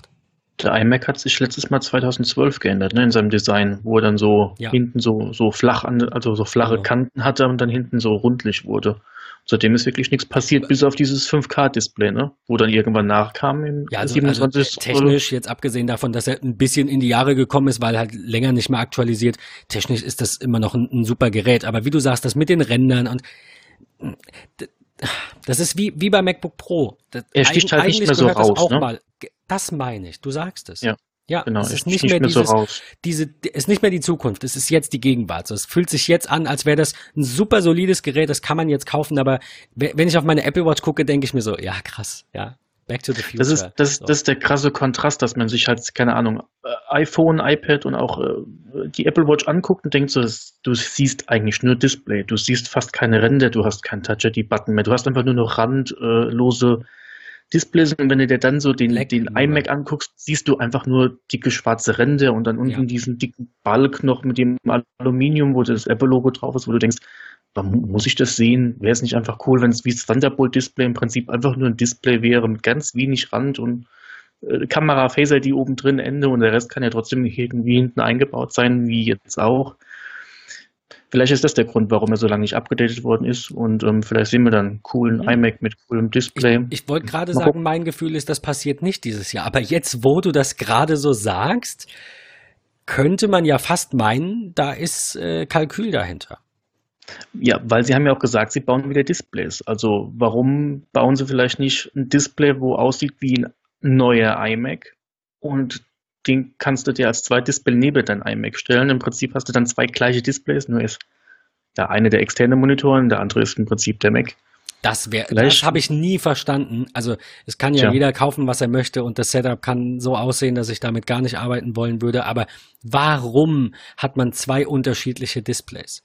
Klar, wenn ich ein iMac habe und ich habe keine Wahl, ist das noch in Ordnung. Aber ich sehe so viele Menschen, die zwei komplett unterschiedliche, ich rede nicht von einer Generation neuer und dann ist der Rand ein bisschen schmaler. Ich rede von, keine Ahnung, ein LG 24 Zoll und nebendran ein Acer 27 Zoll, der dann auch noch nicht höhenverstellbar ist und ein Stück drunter steht und dann kippen die den so, und dann denke ich mir so, wie willst du denn so arbeiten? Ganz schlimm. Vor allem, du siehst dann immer direkt den, den Kontrast und Farbunterschied, weil der eine schon, keine Ahnung, komplett neu ist und der andere uralt und denkst du so, und das noch dazu, jeden Tag ja. Anfall. Also, Aber wenn man so, mit dem iMac, ja. Äh, nee, sorry, du, du bitte. Nee, mit dem iMac bin ich, ein, bin ich gespannt. Also, da ist jetzt wirklich, ich glaube, über 600 Tage lang nichts passiert am iMac und dadurch, dass sie halt sagen, sie bauen wieder eigene Displays, ich glaube, dass sie doch schon vielleicht irgendwo an irgendwas Einheitlichem schrauben und sagen, das ist der neue iMac und wenn man möchte, hier ist nur ein externes Display, was man am iMac, aber auch am MacBook oder auch am Klingt iPad gut. Pro benutzen kann über USB-C. Ne? Ich glaube, dass da 2019 das aufräumende Jahr bei Apple wird. Das Mac-Line-Up so ein bisschen wieder in gerade Bahnen äh, schieben, äh, eigenem Monitor äh, in Kombination mit einem iMac. Da finde ich deinen Ansatz, Matthias, sehr schön. Das ist, glaube ich, genau der richtige Weg. Ähm, wir haben ja schon gehört, es wird das Jahr der Services. Äh, schauen, was da so wird. Vielleicht ist es das, was Apple ähm, Mac-technisch hardware-technisch wieder in eine richtige Bahn lenkt äh, und wir wirklich sagen können, wir haben ein solides Line-up für jeden. Ich glaube, das ist etwas, was sich jeder User draußen wünscht, zu sagen, okay, ich sehe jetzt im Line-up, das ist jemanden für den Office-Anwender, das ist jemanden für den, für den Kreativen und so weiter und so fort. Ich glaube, das ist etwas, was, was sich alle Mac-User draußen wünschen. Ja, vor allem Absolut. preisen sie auch das, das iPad so ein bisschen als am Computer an, an dem man einen externen Monitor anschließen kann. Und der fehlt halt von Apple. Ne? Das ist immer so, immer das Beispiel bei allem. Auch egal, ob es jetzt ein Mac Mini ist, ein neues, es fehlt immer das Display dazu am Ende. Und ähm, ja, man ja. dreht sich so ein bisschen im Kreis. Also genau, da muss genau. was kommen. Ich glaube, es ist auch Zeit, äh, dass da was kommt. Ich glaube, dass sie lange genug Zeit hatten, dort so ein bisschen zu arbeiten und äh, schauen wir, was kommt. Ich, ich bin super gespannt auf, auf das Line-up und äh, die Monitorauswahl in 2019. Also ich habe da gar nicht so drüber drüber nachgedacht, bis ihr das jetzt so gesagt habt. Aber ich, äh, wenn wir uns mal diesen, ähm, ihr, ihr, kennt diesen Mac Rumors Buyers Guide, oder? Der, der diese, ja. Ähm, ja, ja. Die, die Produktzyklen und so listet. Also wenn, sollte, wenn sollte das, ich oder sollte ich nicht kaufen? Soll, sollte ich kaufen, sollte ich nicht kaufen. Wenn wir uns da das Mac Lineup mal anschauen, sehr, sehr, sehr verworren alles, ja. Sehr, sehr, ja, genau. Also irgendwie so, das ist das, was ich meinte. Es ist ein Teil neu. Man muss nicht alles gut finden. Ich finde auch, Matthias, übrigens deine Kolumne zum Mac-Zerfall gar nicht so schlimm, wie du sie mir angepriesen hattest am Samstag. Ich habe ja da noch nicht reingehört gehabt, habe es jetzt gelesen. Ich fand's, es ist, ist kritisch, aber es ist durchaus absolut nachvollziehbar. Ähm, ich denke, das und da, da ähm, habe ich noch ein ganz wichtiges Update für die, die es nicht mitbekommen haben. Ich denke, bei einer Sache ähm, muss ich so ein kleines bisschen widersprechen. Das ist die Preisfrage. Denn ähm, ich habe dir am Samstag in unserem Gespräch, äh, als wir uns gesehen haben, habe ich gesagt, ich schiebe das so ein bisschen auf die, ähm, auf den, den starken Dollar und auf die, auf die ähm, Währungskurse und dass Apple da sehr zurückhaltend ist. Es kam jetzt, kam jetzt raus, haben sie jetzt gesagt im äh, Conference Call äh, ich habe sogar live reingehört, aber zufälligerweise nicht bei der Frage, aber ich habe einen Artikel dazu gelesen. Ähm, Sie haben gesagt, Sie werden in einigen Märkten, ähm, wo das, das, de, de, die iPhone-Preise, es ging jetzt nur ums iPhone, aber wo die iPhone-Preise eben sehr stark ange, also stark im Vergleich angestiegen sind, werden sie die Preise nach unten korrigieren. In den Ländern, in denen das auf Währungsschwankungen und Apples konservative Währungspolitik, äh, ne, Einpreisung in, in den in den Verkaufspreis. Äh, wo das Ausschlag gegeben hat, werden sie ein bisschen nachjustieren. Ich hoffe, dass sie das beim Mac auch machen dieses Jahr. Ich hoffe, dass sie lieber an der eigenen Marge ein bisschen schrauben, als zu sagen, äh, das kostet irgendwann noch mehr, weil ich kann nichts dafür, wie ein Währungskurs steht. Ich verstehe, dass Apple trotzdem so kalkulieren muss. Ich will es ihnen nicht ankreiden. Es ist kaufmännisch die richtige Entscheidung. Aber Apple hat es schon immer, und das betont Tim auf immer, überall in jedem Conference Call. Apple ist da für die Langfristigkeit und nicht für die kurzfristigen Ziele. Und ähm, er hat auch schon mal gesagt, wenn du Lust hast, irgendwie kurzfristig hier zu denken, dann äh, get out of this stock. Dann verkauf deine Aktien und kauf woanders, weil uns ist das egal, ob wir die Ziele erfüllen, die die Börse uns steckt, die die Analysten uns, uns sagen. Es ist schade, dass wir unser Ziel diesmal nicht erreicht haben, dass wir uns gesteckt haben. Das war so das, das Fazit dieses Conference Calls. Aber ähm, grundsätzlich denkt Apple langfristig. Und deswegen finde ich, sollten sie kurzfristig auf Gewinn, also Marge, verzichten und sollten ihre Nutzer in Ländern, die von diesen Währungsschwankungen ebenso stark betroffen sind, ähm, wie bei uns, ne, wo jetzt dann MacBook Pro, wie du ja auch sagtest, was ja auch richtig ist, einfach in der Maximalausstattung 1500 Euro mehr kostet und man fragt sich, wofür die Komponenten werden doch auch immer günstiger. Ähm, also, ne, ich sag ja nicht, ein MacBook Pro muss irgendwie 1000 Euro kosten, aber wie du sagtest, so dreieinhalb klingt schon eigentlich nach einem guten oberen Preispunkt. Ähm, ja, das Schlimme ist halt ja. die Hürde. Ne? Die Hürde ist zu hoch ja. gesetzt. Also ich glaube, der, der Pro-Anwender, ich glaube, da zählen wir uns jetzt dazu auch, ähm, der ist bereit, ähm, 3500 Euro für ein MacBook auszugeben, dass er auch dann ja. vielleicht vier, fünf Jahre im Einsatz hat. Das ist nicht, das ist nicht das Problem an der Sache. Das Problem ist wirklich die Hürde, dass du diese Latte so hochgelegt wirst, bekommen, gelegt bekommst, über die du springen musst, wo du sagst, ich muss jetzt 5500 Euro ausgeben und dieser Sprung zu sagen, ja, ich mache das und trotzdem zu wissen, okay, ich habe es fünf Jahre, ist halt so ein bisschen Psychologie ne, bei der ganzen Sache. Und das ist, glaube ich, so auch der Punkt beim, der Knackpunkt beim iPhone, dass das iPhone an so einer Grenze angekommen ist, wo die Leute nicht mehr einfach so sagen, ich springe da drüber und kaufe ein iPhone, sondern sie überlegen fünfmal und sagen, nee, ich lasse jetzt nochmal den Akku wechseln von meinem iPhone 6S. Das geht noch ein, zwei Jahre.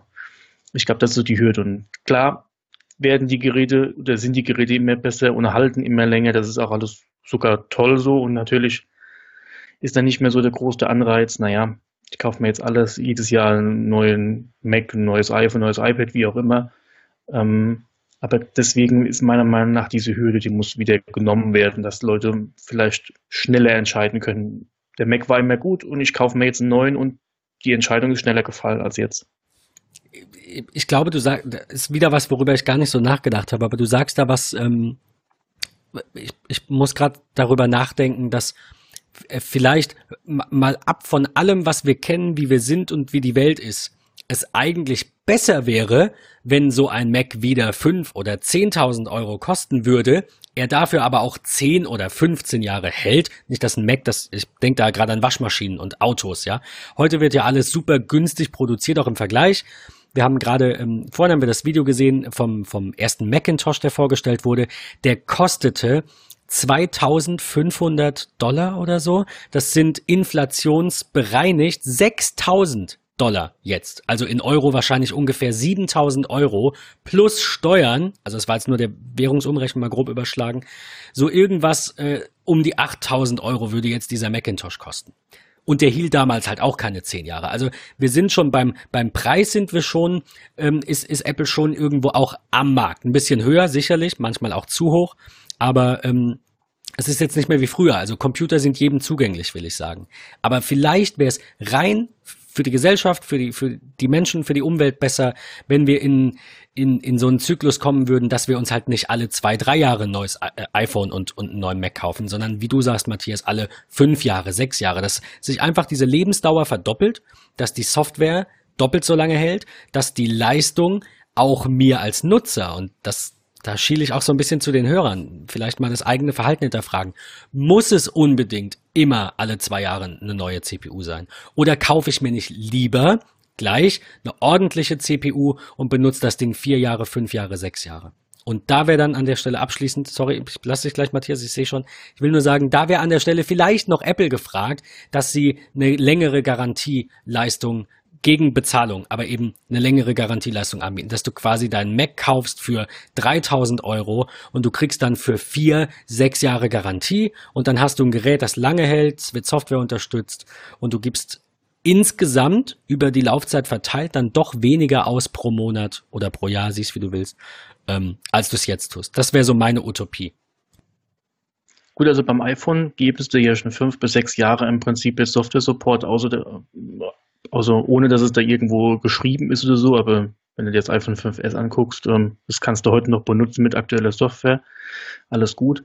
Aber gerade weil Apple halt auch so auf Nachhaltigkeit und so weiter ähm, geht, ähm, finde ich, dass sie gerade zum Beispiel was den Mac Pro angeht oder vielleicht auch ein iMac oder vielleicht auch ein Mac Mini, dass sie da vielleicht einfach auch mal wieder so ein bisschen denken, der kann teuer sein, der kann lang halten, aber vielleicht möchte der Nutzer trotzdem nach drei Jahren sagen, ich möchte gern die Grafikkarte gegen eine neue erneuern. Und dann muss er nicht das ganze Gerät wegschmeißen oder verscherbeln oder allgemein halt austauschen. Der kann bleiben und kann nur eine Hardware-Komponente austauschen.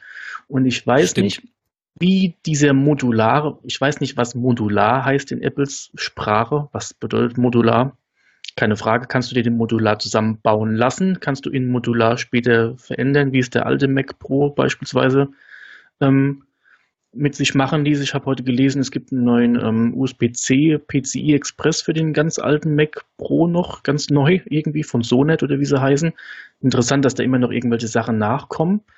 Aber beim neuen Mac Pro, in dem Fall, was halt die Nachhaltigkeit und auch die, die, die Langlebigkeit angeht, finde ich, dass man da einfach wieder Sachen im Pro-Sektor gesprochen einfach austauschen können muss. Definitiv. Ja. Also auch die CPU von mir aus.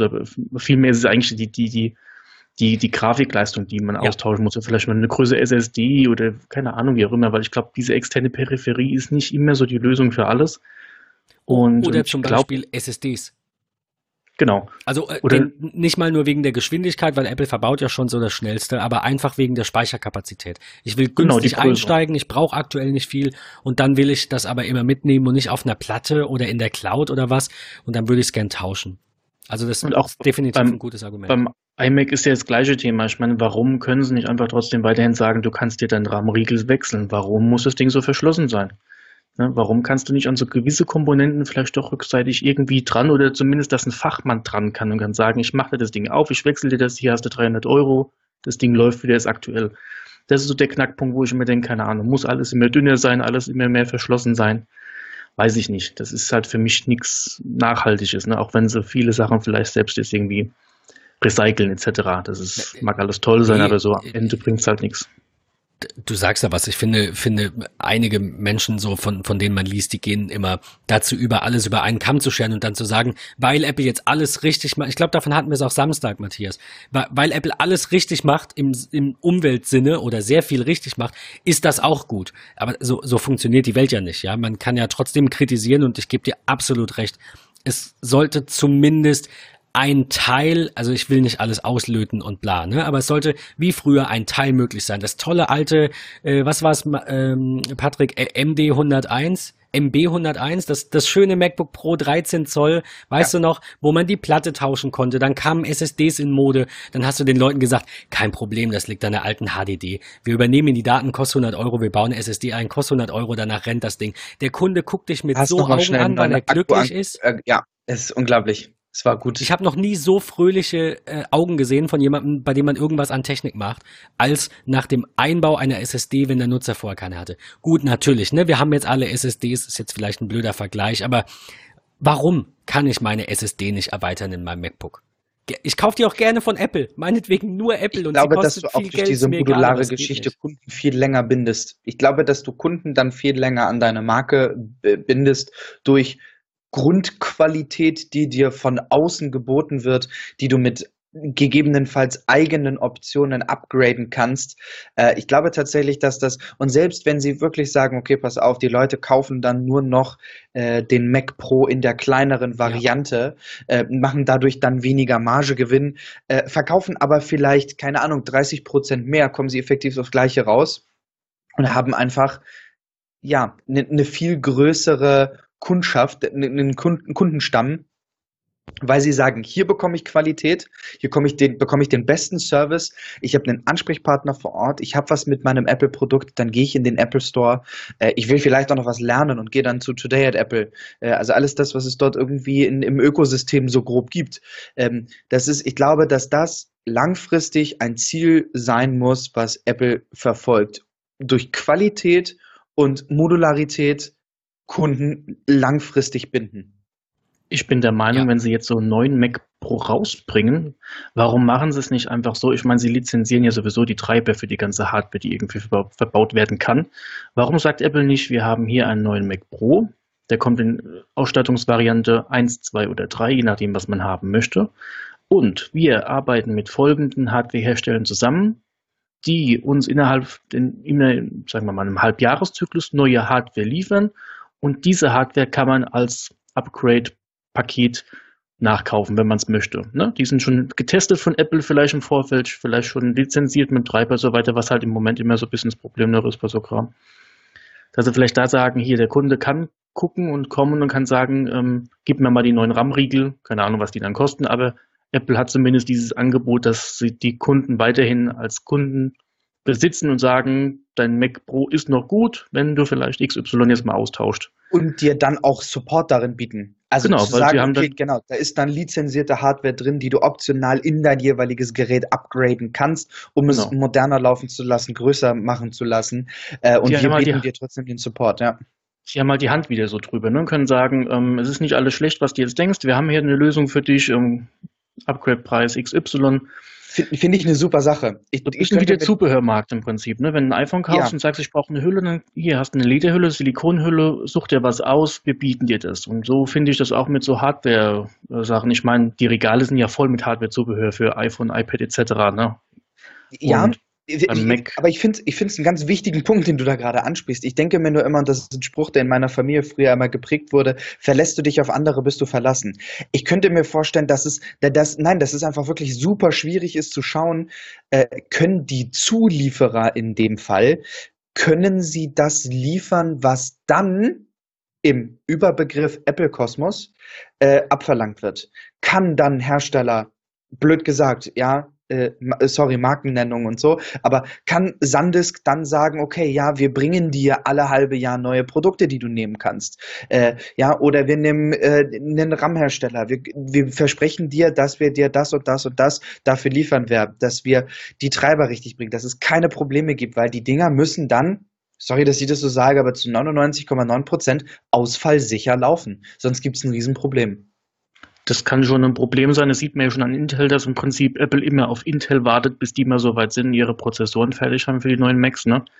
Das ist wahrscheinlich auch der Grund, warum sie irgendwann sagen, wir machen unsere eigenen Prozessoren, aber das ist ein anderes Thema, das hattet ihr schon mal ein bisschen ausführlicher aber besprochen. Aber du sagst so viele Dinge gerade, Matthias, die alle in meinem Kopf in der Gesamtheit so unendlich viel Sinn ergeben. Apple wird eigene Prozessoren bringen, damit sie unabhängig davon sind. Apple wird ein modulares Gerät bringen, damit sie genau das machen können, worüber wir hier gerade fan fantasieren. Apple wird damit unendlich viel mehr Kunden für sich gewinnen können, weil es halt Menschen gibt, die dann sagen, ich habe einen günstigen Einstieg und wenn das Budget passt, kaufe ich mir in einem halben Jahr was dazu. Aber erstmal bin ich bei Apple, dann nutze ich die Services und dann bin ich halt nun auch irgendwann locked in also klar kann man wechseln, aber once you go back, you never go back. Ja, ich finde, das ist immer noch so. Ich, ich liebe es. Ich würde nicht woanders hingehen wollen, auch wenn mich viele Dinge immer wieder nerven. Aber es wäre die, dieses, dieses alles, it, it just works, funktioniert bei mir vielleicht mittlerweile zu sagen wir 90 Prozent. Und wenn es nur 80 sind, das sind immer noch 80 Prozent mehr, als es bei Windows für mich funktioniert hat. Aber wenn es halt irgendwann 50 Prozent werden, denk auch ich mal drüber nach. Deswegen will ich, dass es wieder mehr wird, dass ich mich nur gut fühle damit und diese Kleinigkeiten nicht existent sind. Ich verstehe, dass es schwieriger ist, für mehr Menschen sowas zu bauen. Es gibt mehr Anforderungen, es gibt mehr Herausforderungen, es gibt einfach eine größere Install-Base. Ja, wenn du 20 Nutzer hast, so, so doof können 20 Leute gar nicht sein, dass sie alle Bugs finden. Aber wenn du Milliarden Nutzer hast, natürlich tritt dann alles bei irgendwem mal auf. Von daher, ich habe für vieles Verständnis, aber genau das ist der richtige Weg. Und du hast, und auch Patrick, ihr habt echt ein paar Dinge ähm, die, die finde ich gar nicht mal unbedingt miteinander zusammenhängen genannt, die jetzt für mich ein super rundes Gesamtbild von einem Apple ergeben, das ich mir für die Zukunft wünsche. Definitiv. Ich bin richtig gehypt. Wir haben ein bisschen Leaks gesehen. Bloomberg hat ein bisschen was erzählt. Wir haben was gesehen über iOS 13. Ähm, wir haben, Matthias, du hast ähm, schon gesagt, wir müssten mal über Apple Streaming Dienst sprechen, der noch in den Sternen steht, aber wohl, wie Bloomberg jetzt sagt, ja im April kommen soll und gar nicht in so weiter Ferne ist. Ich glaube, wir sollten in einer der kommenden Folgen einfach mal unsere Apple-Utopie zu Ende spinnen und wirklich ausführlich mal, äh, keine Ahnung, das perfekte Apple kreieren. Vielleicht haben die Hörer da ja Lust drauf, dann freuen wir uns über kurzes Feedback. Also ich finde es super spannend und bin gerade sehr ähm, gespannt, ob Apple das liefert, was andere jetzt gerade für Apple versprechen für dieses Jahr äh, und ob Apple vielleicht darüber hinaus ein bisschen was von dem liefert, was wir uns wünschen. Weil ich bin da absolut mit euch, äh, stimme da mit euch überein. Cool. Du hast ein schönes Wort gesagt, du hast Login gesagt oder Log, Login, ja. Log, ähm, Login, ja, genau. Ja. Login, ähm, ich glaube, das ist auch so das, was Apple mittlerweile weiß, weil wenn du ein iPhone hast, bleibst du in der Regel beim iPhone, weil das nächste iPhone wird vielleicht wieder ein iPhone, wenn der Preis stimmt. Vielleicht ist das noch ein Kriterium, aber ansonsten, wenn du zufrieden warst. Und ähm, gerade die ganze Sache mit iCloud Services ist, glaube ich, das, was sie extrem ausbauen. Wenn, wenn du jetzt ein Apple Music hast auf einem iPhone und dein iPhone ist kaputt und du willst Apple Music weiterhin nutzen, dann wirst du dir wieder ein iPhone kaufen, weil du Apple Music nutzen möchtest. Ne? Aber Apple Music gibt es für Android. Ja, aber vielleicht möchtest du das Ganze dahinter, dass der ganze Kram mit der Apple Watch sich synchronisiert und dass Richtig. du vielleicht auch die Playlist ja. auf dem HomePod dann hast zu Hause und solche Sachen und vielleicht, ich weiß nicht, wie gut das unter Android in dem Fall funktioniert. Also mit der Apple Watch beispielsweise wahrscheinlich gar nicht. Aber ich denke auch gar, nee, geht, nee, geht nicht, ne? Braucht ja, braucht ja ein ah, iPhone. Ja. Genau. Aber die ganze Service ist halt nebenher, dieses, dieses, wie du schon sagst, du bist im Prinzip so ein bisschen eingeloggt und du bleibst da, weil du weißt, wenn du jetzt wechselst, musst du dir sehr viele Gedanken machen, wo kriegst du dein Backup her, wie keine Ahnung, wenn es nur beim WhatsApp-Verlauf ist, den du mit umziehen kannst oder wie auch immer. Ähm, ich glaube, das ist schon das Problem und das ist ähm, meiner Meinung nach ein, gutes Stichwort, dieses Login und ich glaube, dass es auch beim Mac wieder viel mehr ziehen muss, dass die Leute da bleiben und mehr drüber nachdenken, ja. Ich bin gerade ziemlich gespannt. Äh, wir sind jetzt äh, ja so gut wie im Februar angekommen. Wir haben den ersten Monat hinter uns gelassen. Wir haben die Quartalszahlen für das Weihnachtsquartal von Apple gesehen. Man weiß so ungefähr, was dort gelaufen ist. Ich bin tierisch gespannt, was wir 2019 sehen werden. Ich freue mich auf ein äh, modulares Stecksystem in 2019. Ich glaube, das macht es wirklich richtig rund. Da freue ich mich, freue ich mich riesig drauf. Na, rund hatten wir ja schon, ne? ich wusste, gut. dass das kommt.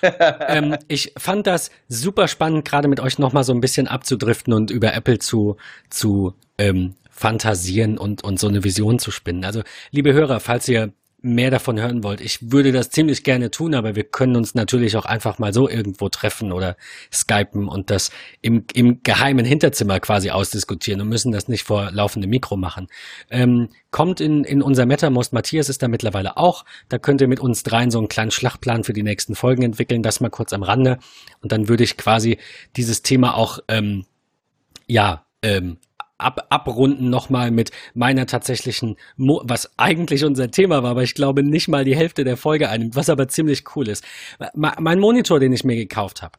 Ähm, ich habe ähm, mir einen LG-Monitor gekauft, weil es äh, bei anderen Herstellern wenig schöne Geräte gibt, finde ich. Also es gibt LG ist toll, Dell ist toll, ähm, es gibt tolle äh, Acer und Asus Monitore, die haben aber das Problem, dass die alle immer sehr eigensinnige äh, Ständer-Designs haben und ich war mir noch und bin mir immer noch nicht sicher, ob ich nicht doch eine Tischhalterung haben will und einfach nur dieses geile Display da dran klemme. Aktuell steht's auf dem Fuß und es funktioniert auch so auf höchster Einstellung mit dem MacBook darunter. Äh, das ist schon okay, aber ich bin mir noch nicht ganz sicher.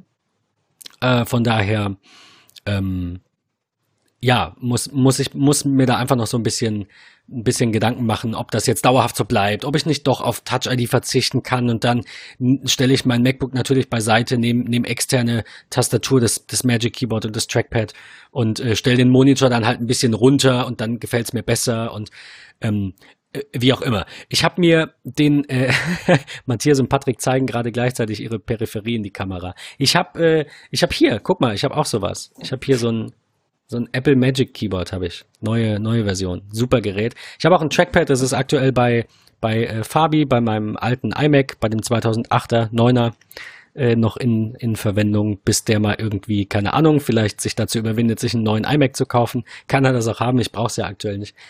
Dann ähm, kann er uns ja zeigen, wie der modulare iMac 2019 funktioniert.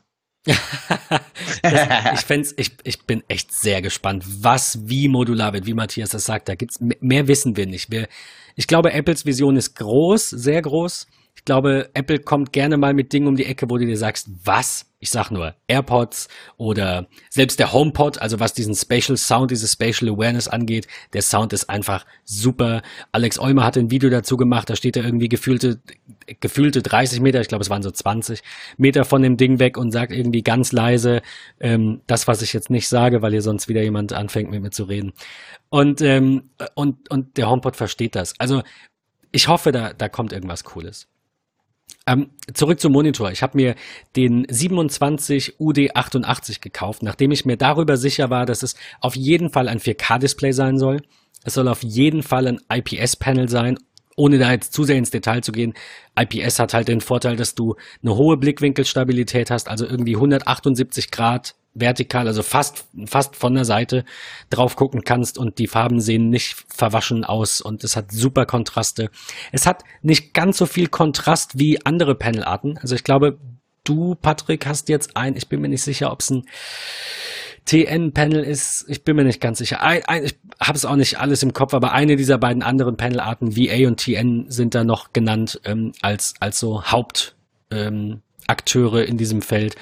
Eine dieser beiden hat auch, ich weiß nicht welche, sorry, äh, super äh, bessere Schwarzwerte als IPS, dafür aber halt weniger echte Farben. Also es ist halt immer so die Frage, worauf lege ich Wert. Äh, 4K, IPS, ähm, RGB-Farbraum möglichst 100 Prozent, also 99 Prozent äh, RGB sollte der schon haben.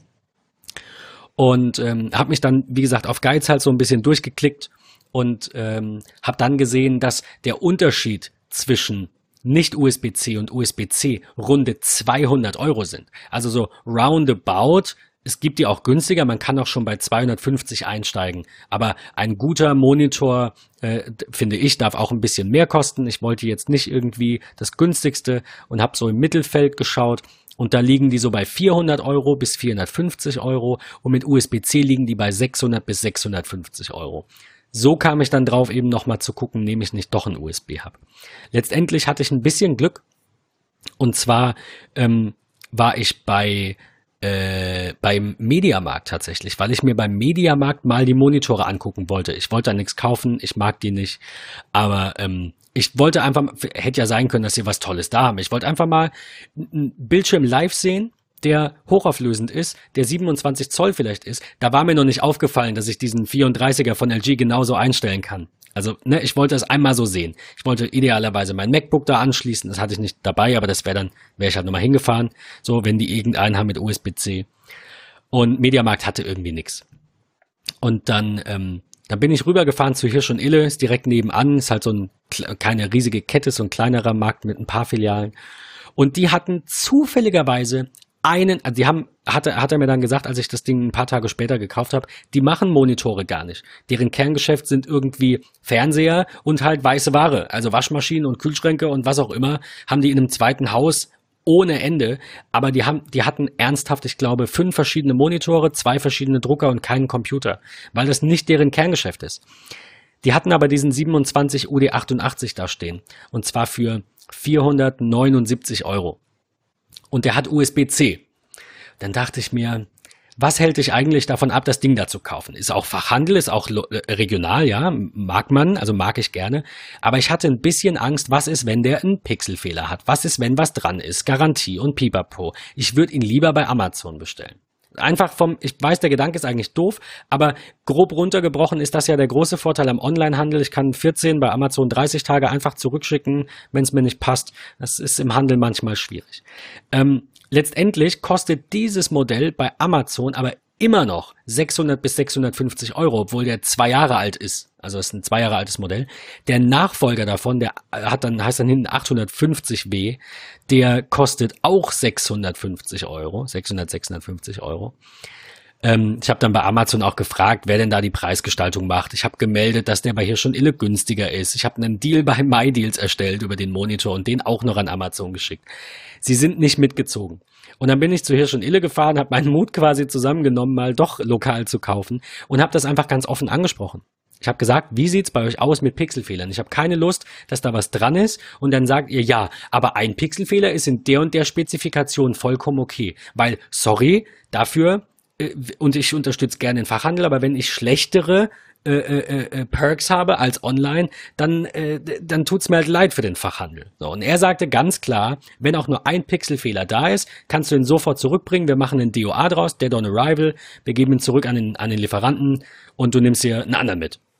Oder kriegst dein Geld zurück. Habe ich gesagt, okay, ich denk mal noch kurz drüber nach. Dann läuft er kurz weg, kommt wieder und er meinte vorher schon zu mir, ja, Monitore, du kannst den jetzt hier auch nicht ausprobieren. Da war ich erstmal ein bisschen pissig. Ich sag so, hey, ich habe extra mein MacBook dabei. Ihr wollt doch hier gegen Amazon. Ich habe das echt so gesagt, vielleicht ein bisschen zu pissig, aber ich glaube immer noch freundlich. Ich habe gesagt, sorry, ihr seid doch Fachhandel, ich will den doch ausprobieren. Dann hat er mir erklärt, das ist wirklich nur Beigeschäft. Das ist für die nicht, die haben, der hatte auch kein Kabel, der hat da nichts parat liegen. Dann äh, habe ich mich dazu äh, breitschlagen lassen, ähm, doch zu diesem Gerät zu tendieren. Er lief aber weg, kam nochmal wieder und meinte zu mir, das unterste, was er machen könnte, sind 449 Euro. So, dann äh, habe ich nochmal kurz nachgedacht und dachte mir bei allem, was er gesagt hat, also wenn äh, was dran ist, kann ich ihn hinbringen. Natürlich, die machen die Garantieabwicklung. Wenn ein Pixelfehler ist, kann ich ihn auch direkt zurückgeben oder umtauschen. Habe ich gesagt, ich nehme ihn mit. Habe jetzt ein USB-C-Display, bin auch sehr, sehr froh drüber, mit 27 Zoll, mit einem unglaublich tollen Bild.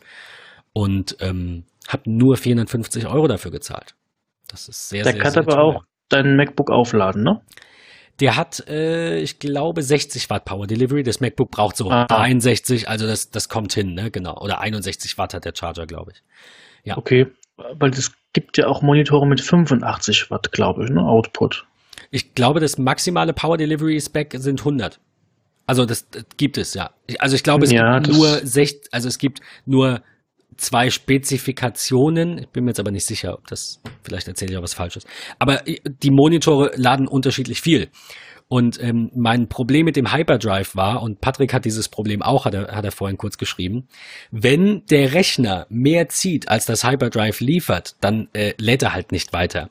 Das heißt, ähm, äh, wenn Patrick jetzt mit dem MacBook Air, ich glaube, es hat ein 45 Watt Netzteil oder so, dann äh, kommen irgendwie bei dem Hyperdrive, wi- wird ein Teil für USB abgezwackt und dann kommt nur noch ein Teil bei MacBook an und dann geht's eben leer. Das war auch so ein Gedanke, wenn ich einen Deswegen- USB-Hub nehme, könnte ich da vielleicht auch in die Röhre gucken. Deswegen war die Frage, ob der nicht 85 Watt liefert in dem Fall. Weil das wäre wahrscheinlich bei dir, das ist auch ein 15 Zoll MacBook Pro, was du benutzt, oder? Nee, nee, nee, eben. Ich habe einen 13 Zoll. Von daher habe ich halt okay, einem dann geschaut, der passt's doch. 60 Watt kann und der kann 60 Alles Watt. klar. Okay, weil wenn es jetzt ein 15 Zoll ähm, gewesen wäre, dann wären die 85 Watt halt wirklich wichtig gewesen, weil dann wäre es sonst in dieses ja. Szenario reingefallen, was du gerade erklärt hast. Ich, ich meine, es kann natürlich auch sein, dass es trotzdem lädt, wenn du wenig machst oder natürlich, wenn es zugeklappt ist. Aber wenn die Leistung dann, wenn, wenn der Verbrauch halt eben das, was reingeht, übersteigt, ganz einfache Rechnung, dann ist die Waagschale auf der anderen Seite unten und dann ähm, wird das ganz schnell vielleicht leer. Ähm, also ich bin super zufrieden will euch gar nicht mit, mit technischen Dingen irgendwie langweilen, die ich mir zwar eigentlich notiert hatte, aber das ist, äh, passt jetzt an der Stelle auch nicht. Also so die, die groben Specs habe ich äh, genannt. Ihr könnt euch das gerne noch auf der, auf der LG-Webseite anschauen. Eine Sache, die mir allerdings negativ aufgefallen ist, ist, dass irgendwie jeder mit HDR wirbt, aber HDR noch gar nicht wirklich in Stein gemeißelt ist. Also jeder sagt das einfach, wenn er ein Bild hat, das besser aussieht als bei anderen, habe ich so das Gefühl. Es hat sich halt noch keiner irgendwie auf einen Standard geeinigt. Ne? Ich glaube, ähm, Sony macht viel mit HDR, nee, stimmt gar nicht. Ähm, Samsung macht viel mit HDR 10 Plus, plus 10. Ich glaube, 10 Plus heißt Ja, das soll, jetzt ähm, so das, das soll jetzt dieser de facto neue Standard werden, glaube ich. Genau, weil ich glaube, Panasonic geht irgendwie in eine andere Richtung mit der ganzen Sache. Und ich habe nur vor drei, vier Tagen gelesen, dass die erste Blu-ray jetzt rauskommt mit HDR 10 Plus. Ich weiß nicht, was für ein Film es jetzt nochmal war. Ich soll so die erste sein. Nicht mehr, aber ich habe es auch gesehen, ja. Ich glaube, der Kampf ist jetzt im Moment so ein bisschen der gleiche, wie es damals zwischen HD, DVD und Blu-ray war, dass dann irgendwann einer gewinnt und dann haben wir halt einen Standard, weil sie es irgendwie durchgesetzt haben. Aber ja, das also Einzige, für, wo für mir, Fernseher mir, soll das ja Dolby sein. Ne? Es gibt ja Dolby Vision und es gibt genau. Dolby Atmos für Sound und ich glaube, dass das für, für zumindest für Fernseh, Bewegtbild so irgendwie der, der Standard wird. Das Einzige, wo mir HDR eigentlich über den Weg läuft, ist im iTunes, um, wenn ich mir einen Film kaufe, dann die Betitelung, dass es auch HDR unterstützt. Aber was da genau hintersteckt und so weiter, das ist immer noch so eine Frage für sich, ja. Ja, ist ein, bisschen schade. Also was ich rausgefunden habe bei der Recherche ist, dass vielleicht mal am Rande die, äh, die ähm, VESA, also die, die auch diese, diese Standards für dieses Mount zum Beispiel machen, deswegen heißt es VESA-Halterung, weil es ein VESA-Standard ist, ähm, die haben einen Display HDR Standard jetzt erstellt. Und es gibt den in drei Typen, 400, 600 und 1000. Und der sagt dann eben aus, äh, oh sorry, ich sehe gerade, es gibt noch 500, wusste ich nicht. Also Display HDR 400, 500, 600 und 1000. Ähm, und die äh, haben unterschiedliche Anforderungen an zum Beispiel die Helligkeit. Also das sagt so überwiegend die Zahl aus. Ähm, und, und die, dieses ähm, LG-Display, das ich äh, eigentlich wollte, also die, die neuere Version davon, den 27 UK 850, der hat angeblich HDR, der hat aber nur 250 bis maximal 350 Candela und ein Durchschnitt von 250 bis 300 mag okay sein, aber ein Peak von 400 muss erreicht werden, sonst ist es kein Display HDR. Und wie gesagt, dann eben auch nach oben hin 600 und 1000 und ähm, es gibt noch so viele, unendlich viele andere Spezifikationen, äh, die, die dazugehören, ob das Display ähm, dann eben diesen Display-HDR-Standard unterstützt. Also Augen auf beim Monitor kauft, das wäre so mein Tipp an der Stelle abschließend, wenn ihr äh, ein Display seht und ihr legt Wert auf HDR. HDR ist super, ist ein ähm, viel, viel tollere Bilder, tollere Farben oder auch wenn ihr Filme irgendwie mal auf dem Monitor abends schaut oder auf dem Fernseher auch schaut und achtet da auf HDR. Das ist eine coole Sache, aber ähm, ja, es ist manchmal vielleicht mehr so ein Marketing-Badge, das irgendwo noch auf dem Karton klebt, als dass es wirklich mehr bringt. Deswegen ähm, vielleicht mal ein bisschen da, damit auseinandersetzen. Ja, und ähm, damit habe ich abschließend habe ich noch einen einzigen Tipp, nämlich ähm, den äh, Monitortest von von ISO. Äh, ich habe mich nämlich ich hatte, ich hatte so eine Software, ich habe sie aber nicht mehr gefunden. Ich hatte eine Mac-Software, die dann verschiedene Bilder anzeigt. Ein, ein weißes und ein schwarzes und dann kann man gucken, ob man Pixelfehler hat. Da ich das nicht hatte, habe ich gegoogelt und bin dann relativ schnell auf deren Monitortest ähm, gestoßen, der tatsächlich witzigerweise nur im Browser abläuft und irgendwie mit CSS und JavaScript auch Animationen auf dem Bildschirm zaubert. Und man testet da in 16 Schritten dann, ob das Display einwandfrei ist. Ähm, Habe ich gemacht, war einwandfrei, keine Pixelfehler, das so zum Abschluss, aber ähm, auch die anderen Dinge, die es da macht, dass dann Kästchen von rechts nach links laufen und man Kontraste verändert und dadurch sieht man den Dynamikumfang des Monitors, fand ich ganz spannend. Also wenn ihr mal wissen wollt, äh, wie, was so ein Monitortest macht und ob euer Monitor gut ist, dann könnt ihr den letzten Link in der Link oder vielleicht vorletzten Link in der Linkliste mal anklicken und euch den anschauen. Fand ich ganz witzig, dass sowas mittlerweile im Browser geht, wie, wie weit wir schon sind. Einfach ganz, ganz cool. Ja, das war das Wort zum Sonntag. Patrick sieht müde aus. Es ist spät. Äh, es ist eine super Folge. Ich freue mich riesig drauf. Äh, es ist äh, toll geworden. Danke, dass du wieder dabei warst, Matthias. Äh, ich glaube, diese Dreierkonstellation ist eine geniale Sache, gerade für die Hörer da draußen. Von daher danke euch allen. Und ja. ich freue mich einfach wirklich auf einen regen Austausch. Also lasst uns das alle nutzen im MetaMost und Schrägstrich oder Twitter wo wir, äh, wo ich mittlerweile auch ein bisschen aktiver bin als vorher. Äh, von daher, ich auch, ja. Ich weiß auch nicht warum, aber ja, genau. Nee. Irgendwie kam es. I don't know. komm, ich habe euch animiert. Komm, komm, komm. Ich, ich, ich habe es gerade gedacht. Vielleicht liegt das irgendwie an den vielen Tweets von Matthias, die ich so lese und denke ja. mir so, ja, ich müsste auch mal wieder twittern. Schön. Genau ja, schön. Äh, viel, vielen Dank. Ähm, Grüße an alle Hörer. Danke, dass ihr zugehört habt. iTunes-Bewertung nicht vergessen und keine Ahnung, Matthias ja. Blog bitte abonnieren, verlinken wir auch nochmal. Das ist der letzte Link. Nach, nach iTunes dann vielleicht nochmal. Ma Matthias äh, Blog, Podcast, App, was auch immer. Ähm, auch mal alles laden und da reinschauen und reinhören. Und bis zur nächsten Folge. Vielen Dank. Vielen bis Dank dann. euch. Ciao. Tschüss.